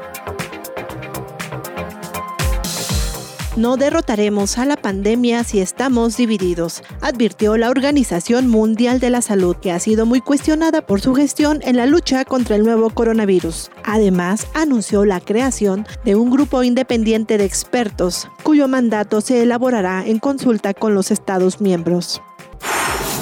Estados Unidos invitó a China a conversar sobre el control de armas, diciendo que observa una apertura con Pekín sobre las negociaciones tripartitas con Rusia, a pesar de los desacuerdos. Por su parte, el gobierno de Xi Jinping se dijo dispuesto a participar en las conversaciones sobre el desarme nuclear, tal y como exige Washington, si este se compromete a reducir su arsenal al nivel chino, que es 18 veces inferior. El presidente de Estados Unidos, Donald Trump, denunció ser víctima de un enjuiciamiento político después de que la Corte Suprema emitiera fallos mixtos sobre si el mandatario debía entregar una variedad de documentos financieros, incluidas sus declaraciones de impuestos. El crimen organizado se ha aprovechado de la crisis sanitaria para ocupar el mercado de distribución de medicamentos falsos contra el coronavirus, advirtió la Oficina de la ONU contra la Droga y el Delito. La Unión Europea y Reino Unido deben prepararse para una ruptura abrupta de sus relaciones a partir de 2021, afirmó la canciller alemana Angela Merkel. Los avances en las negociaciones hasta ahora han sido escasos, por decirlo diplomáticamente, declaró Merkel ante el Parlamento Europeo en la sesión en la que su país asumió la presidencia rotativa del bloque europeo para el resto del año. En Venezuela, la Asamblea Nacional reportó que la inflación acumulada en el primer semestre de 2020 fue de 508%, mientras que la interanual se ubicó en 3.5%. En los primeros meses del año, los costos de insumos registraron una menor variación por la flexibilización de las regulaciones económicas que implementó el gobierno del presidente Nicolás Maduro. Un grupo de científicos israelíes desarrolló una técnica simple y a bajo costo para producir etanol a base de residuos vegetales tratados con ozono, respondiendo al aumento de la demanda de alcohol de uso médico por la emergencia sanitaria. Relatamos al mundo. Relatamos al mundo. Porque tu opinión es importante, síguenos en nuestras redes sociales, en Facebook como Prisma RU y en Twitter como arroba PrismaRU. Dos de la tarde con 19 minutos y bueno, pues ya escuchamos ahí. Muchas gracias a Ruth Salazar por estas noticias internacionales que nos trae. Y bueno, ahora vamos a a tener una entrevista muy interesante porque con esta situación de la pandemia, esto que se ha visto que nuestra salud pues no es muy buena, la salud de los mexicanos, y parte de las sugerencias, además de cambiar nuestros hábitos alimenticios, también pues se ha hablado de la importancia de realizar ejercicio de algún deporte pues porque esto definitivamente favorece también el tener una buena salud. Pero, ¿qué deporte nos beneficia? ¿Cuál es el adecuado según nuestras características y condiciones físicas de salud? Y sobre todo que podamos implementar durante la pandemia. Para platicar sobre esto ya tenemos en la línea a la maestra Elizabeth Hernández. Ella es coordinadora de los programas de extensión de la Dirección General de Deporte Universitario de la UNAM, por supuesto. Maestra, muy buenas tardes. Muchas gracias por estar aquí con nosotros. Hola, buenas tardes. Muchas gracias a ustedes por la invitación. ¿Cómo están? Bien, muchas gracias. Pues aquí preguntándonos cómo, qué tenemos que tomar en cuenta, maestra, para decidir. Pues en primero yo creo que, que conocer, ¿no? Cuáles son los deportes que, que, hay a nuestro alcance, pero cómo podríamos elegir el que más se adecue a, nosotros, a nuestro cuerpo, a nuestra salud, a nuestras, eh, incluso a nuestras características físicas. Sí, mejor, cada quien se conoce mejor que nadie sabemos cuáles son nuestros fuertes, cuáles son nuestras áreas de oportunidad, cuáles son nuestras debilidades. Cada quien conoce su salud. Entonces, hay una oferta muy grande de, ahora que estamos en la pandemia, de videos, de contenido digital que se adecua a cada una de estas características o donde podemos nosotros, una vez que nos identifiquemos, que sepamos qué es lo que necesitamos o sepamos las características de nuestro cuerpo, vayamos identificando qué actividad puede embonar más en, este, en, estas características que menciono. Para ello hay mucha oferta, como menciono, de forma digital. En la página de Deporte UNAM, durante la pandemia se han, se han subido videos y se han transmitido eh, videos en vivo que están enfocados a diferentes públicos. Tenemos desde la gimnasia estática, que es para gente que pues no puede tener alto impacto y que pues necesita un, una actividad que sea como más accesible para estas características. Tenemos yoga, hay este tipo de, de actividades que no son de alto impacto. La importancia de esto es que cada persona vaya probando, vaya probando qué le gusta, qué puede hacer, hasta dónde puede llegar y poco a poco ellos van a ir adecuando estas actividades a las necesidades que tienen.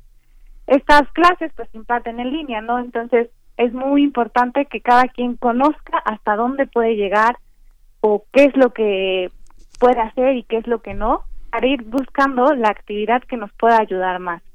También es otro factor muy importante es que nos guste, porque si no nos gusta lo vamos a dejar.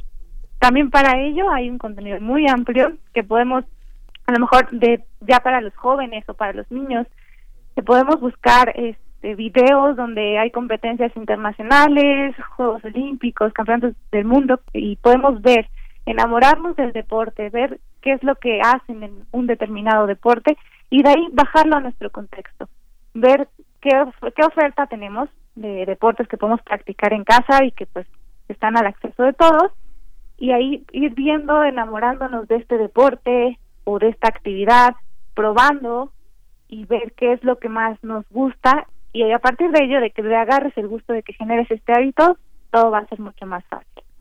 Claro, claro, y hay una, como dice usted, a veces hasta estas, bueno, que ahorita por la pandemia se han eh, cancelado muchos, pero a veces estos Juegos Olímpicos nos permiten también como conocer y ver la grandeza, pero bueno, a veces tenemos que ser realistas. Y bueno, se habla de un de, deportes de bajo y alto impacto, ¿no? Que están clasificados como tal.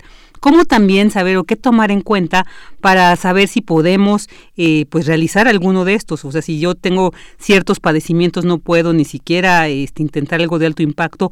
¿Cuándo sí, cuándo no, maestra? Sí, eh, como te comento, tenemos que conocernos, tenemos que saber, porque a lo mejor podemos hacer algo de alto impacto, pero con una con una versión diferenciada, porque pues nuestra salud nos permite llevarlo a cabo. Pero a lo mejor no, a lo mejor no podemos hacer nada de impacto. Entonces, primero hay que conocer, hay que ver qué es lo que nos que es la actividad que, que ofrece, que o que estamos buscando, verla una vez que veas vas identificando, sabes que esto no, esto sí, esto lo puedo adaptar. Es muy importante que nosotros al conocernos sepamos qué podemos alcanzar y qué no y qué podemos modificar. En muchas de estas ofertas que se transmiten, el mismo instructor te puede decir, bueno, este, este es el ejercicio y te lo dicen, de hecho, este es el ejercicio y podemos modificarlo para que no sea de impacto de esta manera, ¿no? Generalmente, bueno, esto ya es como para las personas adultas, que pues ya tenemos un estilo de vida diferente y pues que, que tenemos que cuidar de otra manera nuestra salud.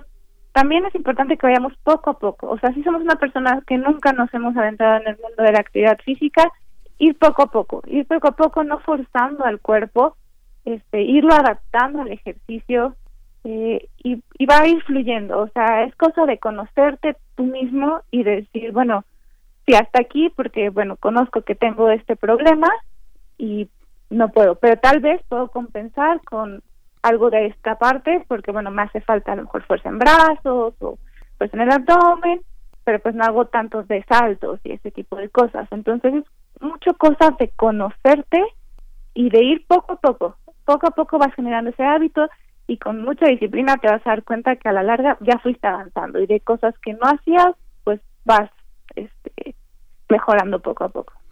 Claro, porque habrá algún deporte que mm, me llame la atención, pero yo no cuente con esas condiciones eh, físicas que lo requiere, entonces tampoco voy a forzar a mi cuerpo, porque incluso lo puedo llegar a lastimar, ¿no? Por mucho que me atreva. Entonces, sí, como que reconocernos, y es una invitación, pues muy interesante también, ¿no? Para, a veces no sabemos cuáles son nuestras afectaciones hasta que lo hacemos.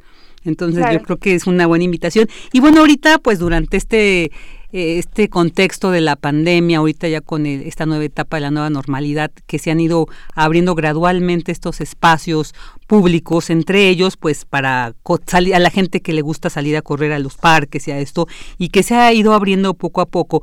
Quienes pues les gusta salir a correr, a hacer caminatas a estos espacios, ¿Qué le sugiere, maestra, para que también tengan, pues no dejen de realizarlo, porque si, como bien decían, si nos hacen un llamado a hacer ejercicio, pero no podemos salir, y ahora que podemos así a salir, ¿cómo hacerlo para que también se protejan en, este contexto?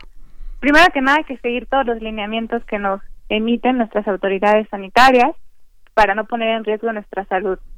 Y también es algo muy importante es que hemos estado encerrados muchos meses y que a lo mejor este tipo de actividades no las hemos llevado a cabo. A lo mejor hemos hecho actividades de cardio, pero no es lo mismo hacer una actividad de cardio en tu casa que pues ya salir a correr, ¿no?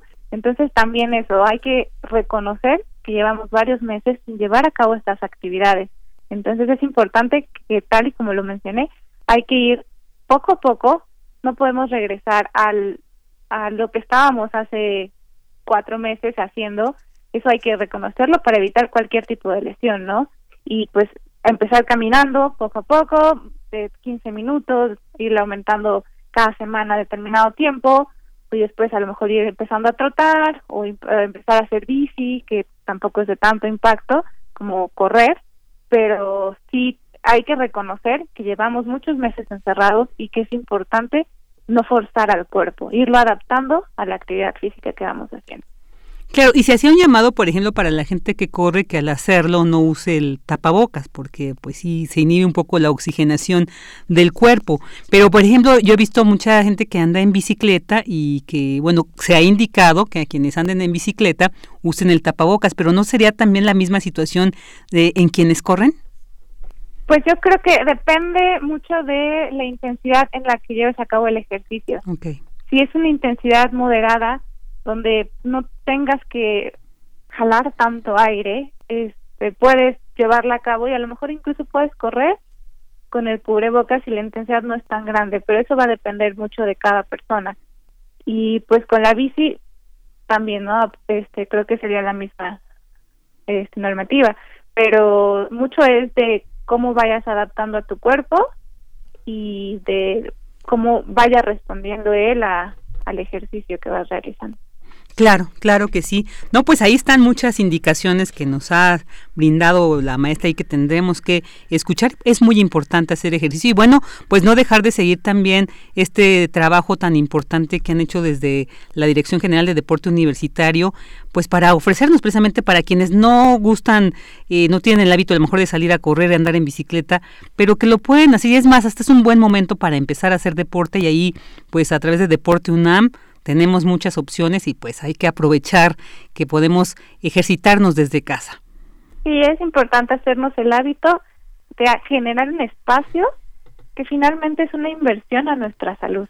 Ya lo hemos visto y en un futuro haciendo ejercicio te vas a dar cuenta que todo ese tiempo que invertiste va a ser de mucho beneficio a tu salud.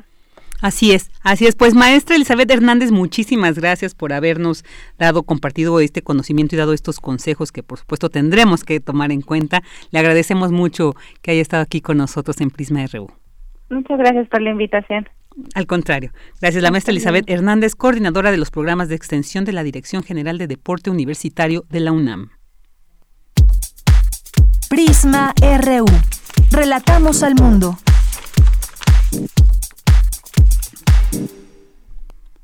Importante, síguenos en nuestras redes sociales, en Facebook como Prisma RU y en Twitter como arroba PrismaRU. Dos de la tarde con 30 minutos y bueno, antes de pasar a la siguiente entrevista, quiero mandar un saludo a Salvador Medina, quien dice excelentes reflexiones del doctor Guerra sobre la reunión de AMLO y Trump, que en mi opinión, bueno, opinión de Salvador, sí fue exitosa. Manda saludos a todo el equipo, a toda la producción, también te mandamos muchos saludos para ti, Salvador.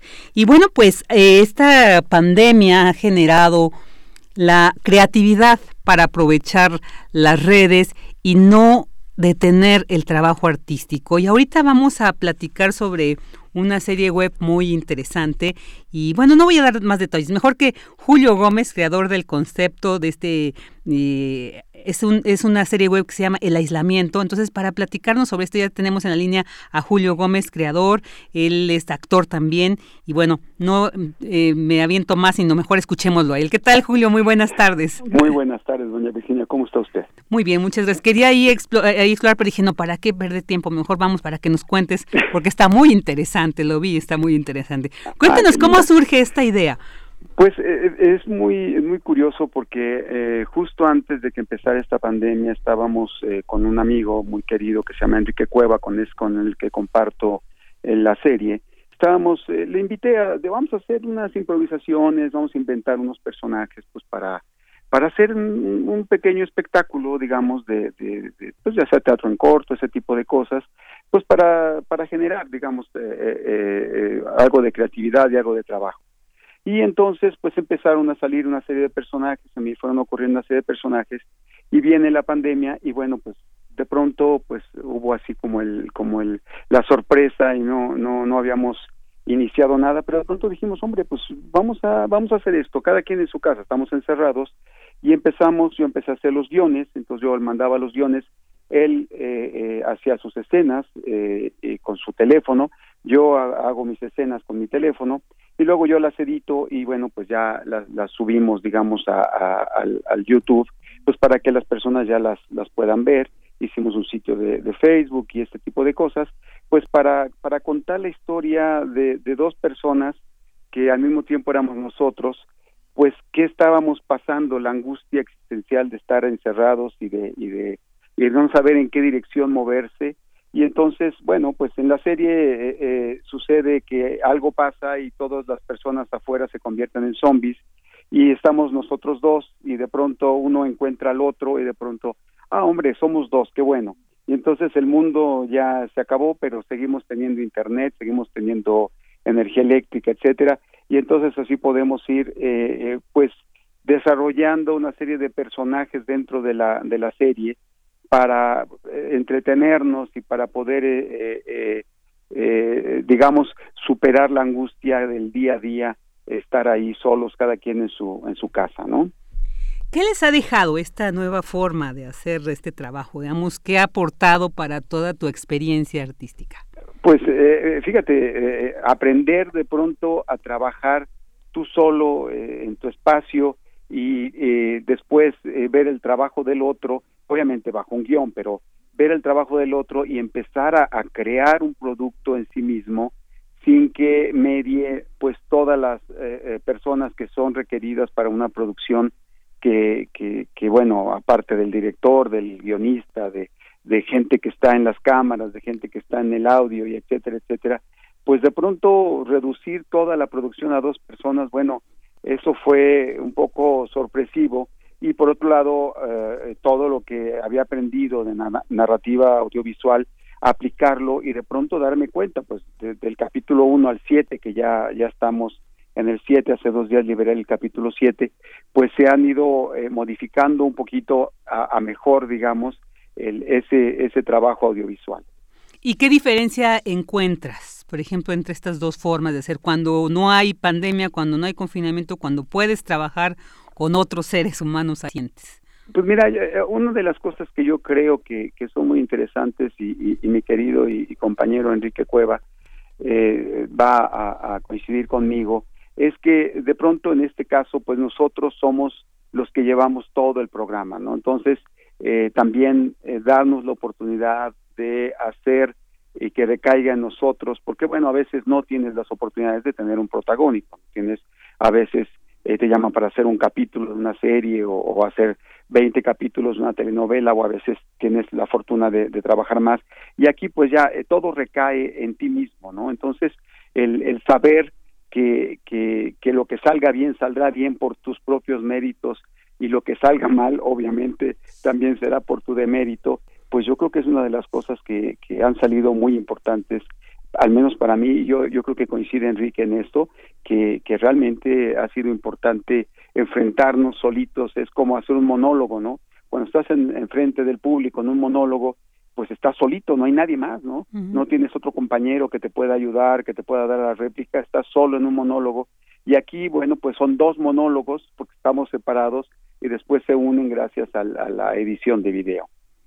Sí, muy interesante. oye, Julio, quería preguntarte también, ¿ya habías hecho esto antes? O sea, ¿ya sabías, digamos, todo el manejo de esta grabación en casa? ¿O también tuviste que ahí, este, pues, adentrarte por primera vez en esto? Adentrarnos por primera vez, digo, yo eh, dirigí alguna serie, eh, hace muchos años dirigí una serie que se llamaba, una serie web que, eh, estoy hablando allá cuando la explosión de los, de las .com, hicimos una serie para un portal que se llamaba alo.com y era una serie de, de, de video, pero en ese momento el Internet era realmente tan pobre su, su, su capacidad de transmisión que lo que hicimos es tomar fotos, bajarlas a la resolución más baja posible, pero que todavía se pudiera ver, y, grababa yo el audio como si fuera radionovela, entonces juntaba la fotonovela y la radionovela y nos salía un producto que era eh, ya la, lo que llamábamos nosotros web novela. Entonces, digamos, esa, ese es el antecedente eh, formal de, de, haber trabajado ya en, un medio como, como el Internet, y eso ya tiene muchos años, el, no sé, en los noventas, por ahí así que, que, hicimos este experimento, y este y todavía lo tengo, se hizo en, en Flash, ni siquiera se hizo en un programa de edición de video, no podíamos hacer eso, lo hacíamos en Flash, que era trabajar con las fotos que se convertían eventualmente con la pista de audio se convertían en video. Fue un experimento muy, muy bonito y me tocó afortunadamente dirigir escena y dirigir el audio, y dirigir las fotos, etcétera. Entonces, bueno, ahí lo hicimos eh, con la producción de, mi gran amigo y maestro Miguel Sabido. Y bueno, aunque eso ya tiene algunos años, pues he madurado, digamos, en, mi, en mi quehacer. Y sí, no lo había hecho, este, tenía mucho tiempo que no hacía esto, pero pues a mí se me ocurrió, dije, bueno, pues vamos a hacer el guion, entonces vamos a, a, hacerlo de esta manera. Y bueno, ha, resultado afortunado, los guiones han sido afortunados a la hora que graba Enrique y a la hora que grabo yo, y podemos unirlos, pues ha, tenido un buen, un buen resultado. Claro, definitivamente. Y bueno, ya son siete, siete, estos de trabajos. Oye, ¿y cómo es que vas eligiendo, por supuesto, todo esto en torno al confinamiento, pero cómo vas decidiendo la temática de cada uno de estas presentaciones? Pues, pues eh, mira, es, interesante, pero de repente oigo a alguien, por ejemplo, que dice, quiero un pastel de chocolate y que está encerrada esa persona. Y entonces digo, ah, pues voy a poner esto, ¿no? ¿Qué pasa cuando una persona que está encerrada y que no tiene, por supuesto, pastel de chocolate, se le ocurre hacer un pastel de chocolate? Entonces, en un capítulo, eh, meto, inventé a un personaje que se llama la Dama de Colores, que la hizo Enrique, y yo le digo, oye, dime, tú que sabes todo, Dama de Colores, ¿qué puedo hacer para olvidarme del pastel de chocolate. Y dice ella, hombre, bueno, pues muy bien, pues piensa en un pastel de naranja. Entonces, bueno, pues así, ¿no? digamos que eh, eh, revisando el registro de lo que me pasa a mí, de mis angustias que me van sucediendo eh, con este tiempo de encierro, pues han ido saliendo por ahí los, los, los temas, ¿no? Han salido el, el qué me está pasando, y encuentro que les encuentran eco en que le pasa a otras personas algo similar, ¿no? Muy interesante, Julio. Bueno, pues, eh, ¿dónde podemos ver, dónde podemos apreciar todo este interesante trabajo del aislamiento? Mira, tenemos en el Facebook, está el, Facebook se llama el aislamiento guion serie de televisión en Internet. La verdad es que ahora ya me arrepentí de haberlo puesto tan largo, pero quise ser muy explícito en qué era. Pero bueno, Luego tenemos un correo electrónico donde nos podrían mandar un correo y les mandamos ya el link para que no tengan que buscarlo, que se llama el aislamiento tv arroba gmail.com. El aislamiento tv arroba gmail.com. Y bueno, están los, está en, en, YouTube, también lo pueden encontrar como el aislamiento tv, ahí están los, los capítulos también. Ahí está la invitación. Pues no dejen de apreciar este gran trabajo que Julio Gómez, como ahorita ya escuchamos, pues ha puesto mucho de su experiencia, ¿no? De su creatividad, de su ingenio, por supuesto, y que muchos nos, nos permitirá sobrellevar todavía estos días de encierro. Julio, pues muchísimas gracias por haber estado aquí con nosotros y pues esperamos que no sean siete, sino que sean muchos más, pero claro, esperemos que no se prolongue mucho la pandemia para que no sean muchos, más bien te podamos apreciar en otros ámbitos ya más de cerca. Exactamente. Doña Virginia, muchísimas gracias y un abrazo para usted y sus oyentes. Muchas gracias. Julio Gómez, él es creador, actor, director, muchas cosas. Escuchamos muy interesante. Relatamos al mundo. Relatamos al mundo. Dos de la tarde con 41 minutos y bueno, ahora vamos a platicar sobre esta convocatoria que por noveno año consecutivo pues se realiza el Festival Metropolitano de Cine Minuto y ahora abre pues su convocatoria internacional. Sin más detalles, mejor que nos los dé Carlos Saldaña, coordinador del Festival Metropolitano de Cine Minuto, a quien ya tenemos en la línea. ¿Qué tal, Carlos? Muy buenas tardes. Muy buenas tardes para ti, Virginia, para todos quienes nos escuchan. Muchas gracias. Pues qué importante, nueve años y ahora se atraviesa esta pandemia, ahora se aprovecha también la misma para pues eh, crear y, esta convocatoria en torno a este tema del confinamiento. ¿Nos podrías platicar un poquito cómo, cómo surgió esto, qué nos están proponiendo, todo, todos los detalles del festival? Muy bien.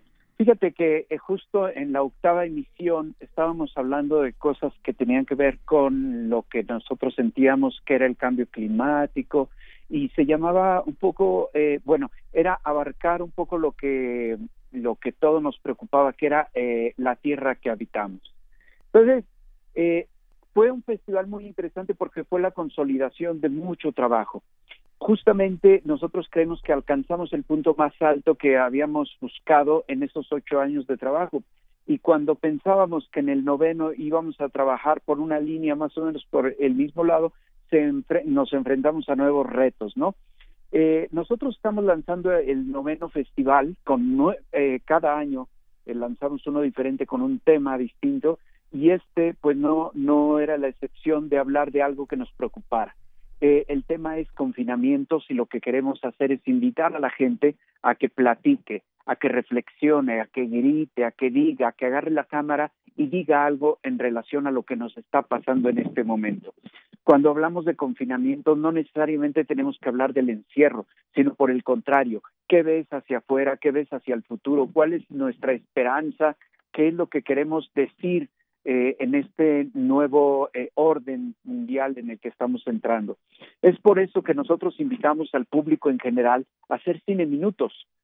Agarre su teléfono celular, agarre su teléfono celular, su, su eh, cámara semiprofesional, profesional, y cuéntenos, nárrenos, grítenos, fotografíe, eh, diga, grabe, es decir, diga qué es lo que está, qué es lo que, qué es lo que piensa de este momento de estos confinamientos. Cualquier persona puede participar eh, de cualquier parte de la República, de cualquier parte del mundo, este puede meter eh, las piezas que guste, tiene que hacer un registro y subirlo a nuestros repositorios, porque esto está organizado por la Universidad Autónoma Metropolitana Unidad Coajimalpa, y nosotros, como dice nuestro lema, es una casa abierta al tiempo, queremos invitar a todos a que digan, a que se expresen, a que tengamos un foro abierto y hagamos una reflexión con la Cámara.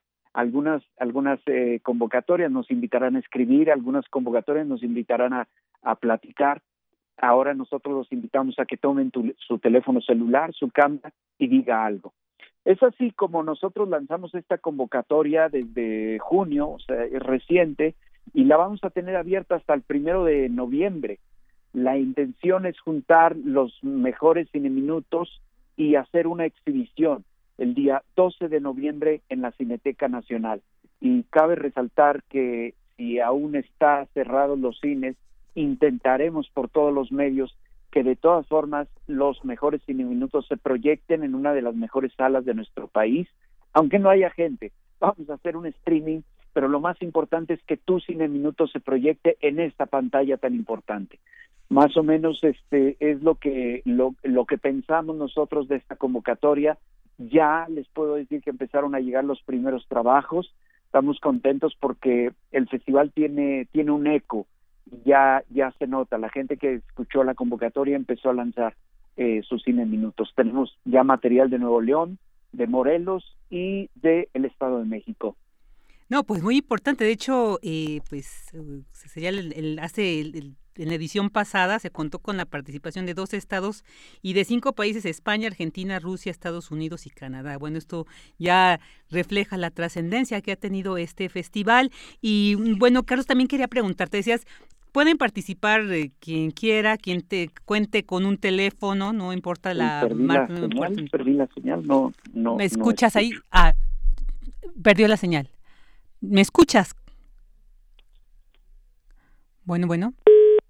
Se cortó. Ahorita, bueno, seguimos platicando porque todavía hay mucho que decir sobre las edades, a ver si a veces los pequeños, las pequeñas también tienen esta habilidad de registrar, entonces también si está abierto y si no, pues tener claridad esto, eh, que nos platique sobre pues los géneros, ¿no? Que también van a integrar este festival, los premios, los premios porque se vuelven. Carlos, ya estamos ahí nuevamente. Carlos. Mm, sí, aquí está. Ahora sí, bueno, sí, tuvimos este problema, pero ya regresamos. Y bueno, decíamos, decía yo que con esta participación en la edición pasada de dos estados y de cinco países como España, Argentina, Rusia, Estados Unidos y Canadá, pues refleja la trascendencia que ha tenido el festival y que bueno, pues este año que llega a su noveno, eh, a su novena edición, qué importante y que hay que participar. Tú decías al principio que puede eh, integrar su proyecto cualquier persona que esté interesada, pero ¿hay alguna edad límite, al menos mínima? No, no, no. Perfecto. Por el contrario, eh, eh, fíjate que en el, en el festival pasado participaron unos niños, hicieron una animación hecha con papel y se proyectó. También fue un trabajo destacado. Hicieron unos chicos, este, pues yo diría que estaban en primaria aún. Ah, qué interesante, pues ahí está, para que también, porque ahorita seguramente con este encierro que hemos vivido, los pequeños, las pequeñas, pues también la creatividad sale a flor de piel con esta toda esta energía que tiene. Carlos, eh, este festival integrará tres géneros cinematográficos. ¿Nos podrías detallar cuáles son? Sí, nosotros eh, quisimos hacer esta diferencia porque a veces es difícil evaluar una ficción con un, eh, o un documental frente a una animación. Entonces, un esfuerzo que hizo la universidad fue justamente eh, eh, dar premios, diferenciar estos premios entre la categoría de ficción, documental y animación, y premiar al primero, segundo y tercer lugar de cada categoría. Es un esfuerzo impresionante que ha hecho la universidad y debo reconocer que estamos haciendo grandes esfuerzos ya que prácticamente todos los eventos culturales de la universidad se cancelaron. No podemos ver teatro, no podemos ver danza, no podemos ver este, conciertos de música, pero el festival sigue y es por eso que queremos fortalecerlo de esta manera. Serán tres premios los que se darán a estas tres categorías, pero también tenemos aliados que darán algunos otros premios, como el premio al sistema del Sistema Público de Radiodifusión del Estado Mexicano, el premio SPR. Tendremos el premio de CONEC, que es el Consejo Nacional para la Enseñanza y la Investigación de las Ciencias de la Comunicación, y el premio Libertas, que otorga la Universidad Panamericana. Es decir, hay bastantes premios y pues yo siempre digo que lo más simbólico es poder eh, representar, poder tener una idea que se vea proyectada en los mejores foros de nuestro país. Claro, pues ahí está ficción documental y animación.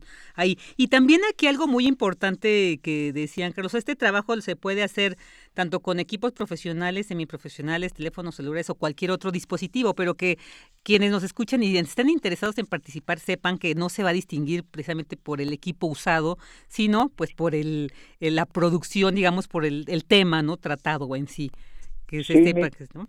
Mira qué interesante, Virginia, lo tocas. En efecto, nosotros no evaluamos como tal la fotografía, la mejor fotografía o el mejor sonido. Es decir, eh, me parece que hay concursos o hay lugares especialistas para cineastas.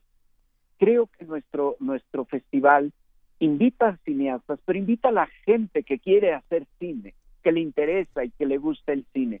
Por lo tanto, nosotros creemos que lo más importante es hacer sentir. O sea, cuando tú ves un cine minuto eh, y nos mueve algo por dentro, nos hace reflexionar, me parece que ese es el gran contenido y lo que nosotros estamos buscando. Es decir, eh, si puedes tomar tu teléfono celular y contar algo. Y creo que eso, eso para nosotros es importante contarlo, contarlo bien y hacernos sentir. Y lo encontramos en casi todas las producciones que vamos viendo, porque créeme que eh, por algo ha funcionado el festival es porque los cine minutos que nos mandan son muy buenos. Me imagino. Bueno, Carlos, pues ya para cerrar esta interesante plática, ¿dónde se pueden consultar las bases para el festival?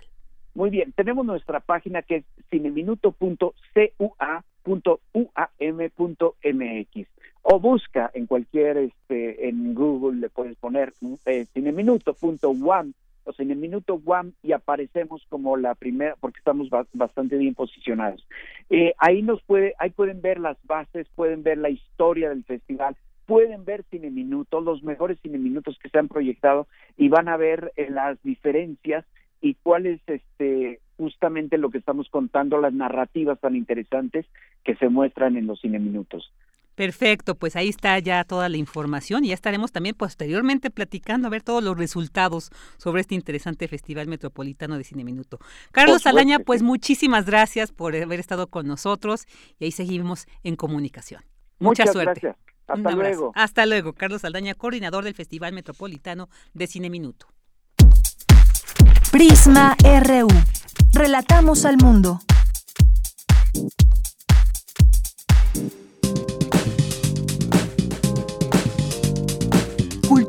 RU.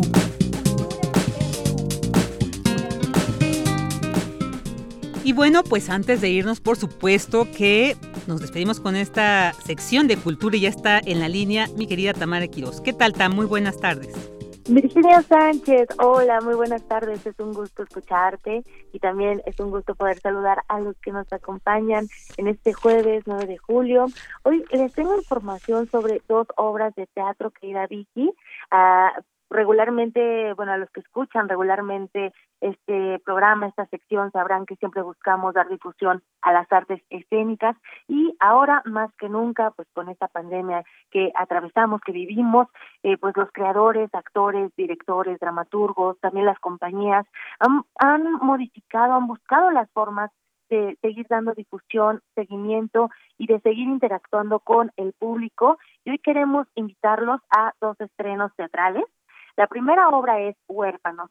Esta es una producción de Shakespeare y el 77 Centro Cultural Autogestivo. Cuenta con las actuaciones de Itari Marta, Alex de la Madrid, Roberto Cavazos, y trata de la historia de un matrimonio que se encuentra celebrando la noticia de su embarazo, pero el festejo es interrumpido por el hermano de la protagonista. Este hermano se presenta eh, cubierto de sangre, argumentando que ha encontrado a un joven herido en la calle. Pero en el transcurso de la noche, en el calor de la plática, con las preguntas que le van haciendo, pues la historia va cambiando hasta llegar a una realidad más compleja. ¿En qué deriva esta complejidad? Vamos a escuchar lo que nos contó la actriz Itari Marta poco de lo que habla la obra es de pues del racismo, de la violencia, de una sociedad que parece normal, que nos relacionamos entre familia de manera completamente al parecer con cierta ligereza, con superficialidad en nuestras relaciones y a la hora de profundizar sobre nuestras posiciones políticas, sobre lo que pensamos de temas más profundos, pues eso ya no ya no lo sabemos porque además somos una sociedad cobarde en ese sentido. Incluso entre familias decimos, "No, mejor no hablemos de religión, ni de fútbol, ni de política porque no nos vayamos a pelear", ¿no? Y entonces lo que yo creo es que ha sucedido que esta sociedad le da miedo hablar de temas importantes, le da miedo profundizar sobre estos temas por probablemente no tener ningún conflicto, sobre todo en las familias, pero pues la obra un poco lo que plantea, o bueno, abre las preguntas de si tendríamos que hacerlo y cómo tendríamos que hacerlo, cómo tendríamos que empezar a tratar estos temas esta historia, Vicky Auditorio, que desemboca a partir de este planteamiento, es la primera parte. Es una ficción adaptada para llevarse a cabo a través de la plataforma digital Zoom, esperando que el desenlace se pueda llevar a cabo en un escenario teatral, ya en una forma, digamos, más directa y en vivo. Forma parte de la convocatoria Contigo en la Distancia de la Secretaría de Cultura y eh, referente a la llamada nueva normalidad y claro, aprovechando que tenía en la línea a Itari Marta, actriz y cofundadora del Foro Shakespeare, le pregunté acerca de las ventajas de seguir la difusión del teatro a través de las plataformas digitales. Vaya, porque el contenido eh, puede llegar a varios países y, y también le pregunté si imaginaba en algún momento de su vida actoral adaptar montajes para Zoom y bueno, esto nos compartió. Escuchemos. La verdad no, no, no me imaginé que esto fuera a derivar en lo que estamos viendo ahora. Digo, yo la verdad es que cuando empezó todo esto del coronavirus, la verdad es que no creí que fuera a llegar a estos niveles y claro, sin duda tiene sus ventajas. Yo he dado talleres porque también estoy dando talleres y asesorías vía Zoom y por supuesto ha sido maravilloso porque he tenido alumnos, como tú dices, de otros países y entonces intercambiamos ideas, intercambiamos pues puntos de vista y la verdad es que ha sido muy rico, muy enriquecedor. Por ejemplo, lo del círculo de mujeres también hemos podido llegar a más de 30 mujeres en una sola sesión, ¿no? De círculo de mujeres y mujeres que están en en Estados Unidos, en Colombia, en otras partes del mundo. Entonces, sin duda es pues muy emocionante poder ampliar y poder llegar a otros públicos y poder dialogar y, y compartir. El online, digamos, llegó para quedarse también creo que, que el foro Shakespeare y probablemente muchos compañeros incorporemos los trabajos que estamos haciendo vía digital y que se queden en nuestro quehacer. Te confieso que me está costando trabajo entender eso.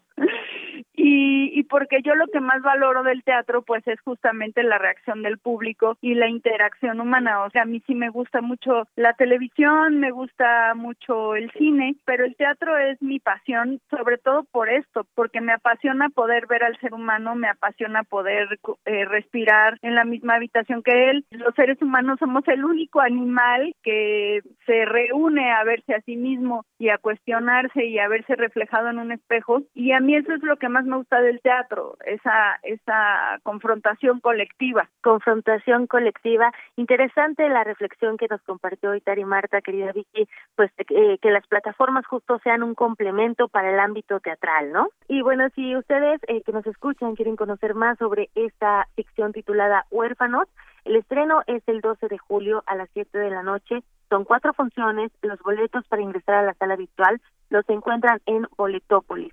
Y bueno, la segunda obra que les queremos compartir es Tomatizada. Este es un proyecto interdisciplinario que explora la contención del cuerpo y el deseo en un momento de aislamiento, también con este confinamiento eh, en el que estamos viviendo. Bueno, pues nació esta idea. Para saber más de cómo surgió el proyecto, conversé con Talia Yael Rodríguez. Ella fue la guía dramatúrgica de Tomatizadas, así que vamos a escuchar parte de lo que nos compartió. Bueno, el proyecto surge a partir de una plática como muy casual, ¿no? A través de esta red social nueva, esta forma de enlazarnos de Zoom, surge entre el director y las otras actrices de lo que va la, la obra, es como escuchar distintos fragmentos y ver distintos fragmentos que tienen que ver o que bordean los temas de la sexualidad, del encierro, de esta nueva imposibilidad de contacto y que también qué miedos tenemos como mujeres o cómo nos enfrentamos a esta sensación de encierro, ¿no? Y que también tal vez hay algo interesante. Nosotros le llamamos un almejamiento, porque no nada más es alejarte de los otros por lo físico, la imposibilidad de ahorita del contacto, sino como que también uno se está almejando en uno mismo para reflexionar sobre su propia condición, ¿no? Como persona. Somatizadas eh, también forma parte del programa Contigo en la Distancia de la Secretaría de Cultura y tendrán solamente una presentación a través de la plataforma Vive el Arte del Teatro Polivalente del Centro de las Artes de San Luis Potosí, bajo la dirección de MOC, que es una plataforma creativa que, dicho sea de paso, en 2019 formó parte de Piso 16, este laboratorio de iniciativas culturales de la UNAM que realiza un acompañamiento para la profesionalización de artistas, de gestores culturales y también comunicólogos. La única función es el próximo 17 de julio a las 8 de la noche. El acceso virtual tiene un costo de 80 pesos y se puede adquirir en la página de Teatro Polivalente, teat.mx. En nuestras redes sociales encuentran más información. Recuerden que estamos en arroba PrismaRU en, en Twitter y PrismaRU en Facebook. Vicky, pues con esto finalizamos nuestra transmisión de hoy. Muchas gracias, Hay Excelentes propuestas y hay que seguirlas para apoyar este tipo de arte en estos momentos. Bueno, Así llegamos. seguir apoyando. Muy Así Un abrazote, querida Tam. Igualmente. Bueno, pues ya llegamos al final de esta emisión de este jueves. Quiero agradecer en la producción a Daniel Olivares, en la operación Socorro Montes y Miguel Ángel Mendoza, en la información Cindy Pérez, Cristina Godínez, Ruth Salazar, en la continuidad Andrea Candy, en redes Isela Gama, yo Virginia Sánchez y en nombre de Yanira Morán, titular de este espacio, le agradecemos el que nos haya acompañado este jueves. Escuchamos de fondo ahí Todo cambia con Mercedes Sosa, quien un día como hoy, pero de 1935, nació en San Miguel de Tucumán, Argentina. La Negra, ahí la escuchamos. les dejamos con esta hermosa canción. Hasta mañana.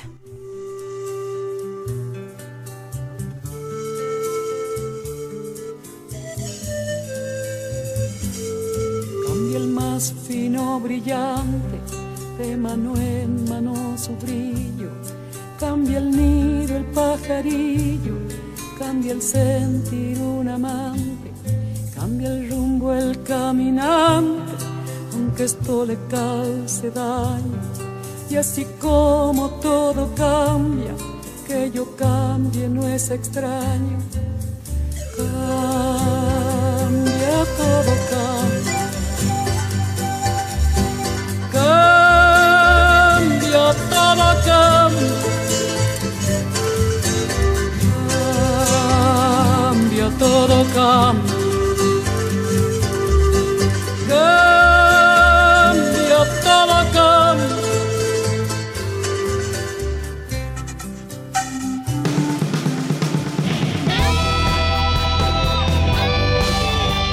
Prisma RU.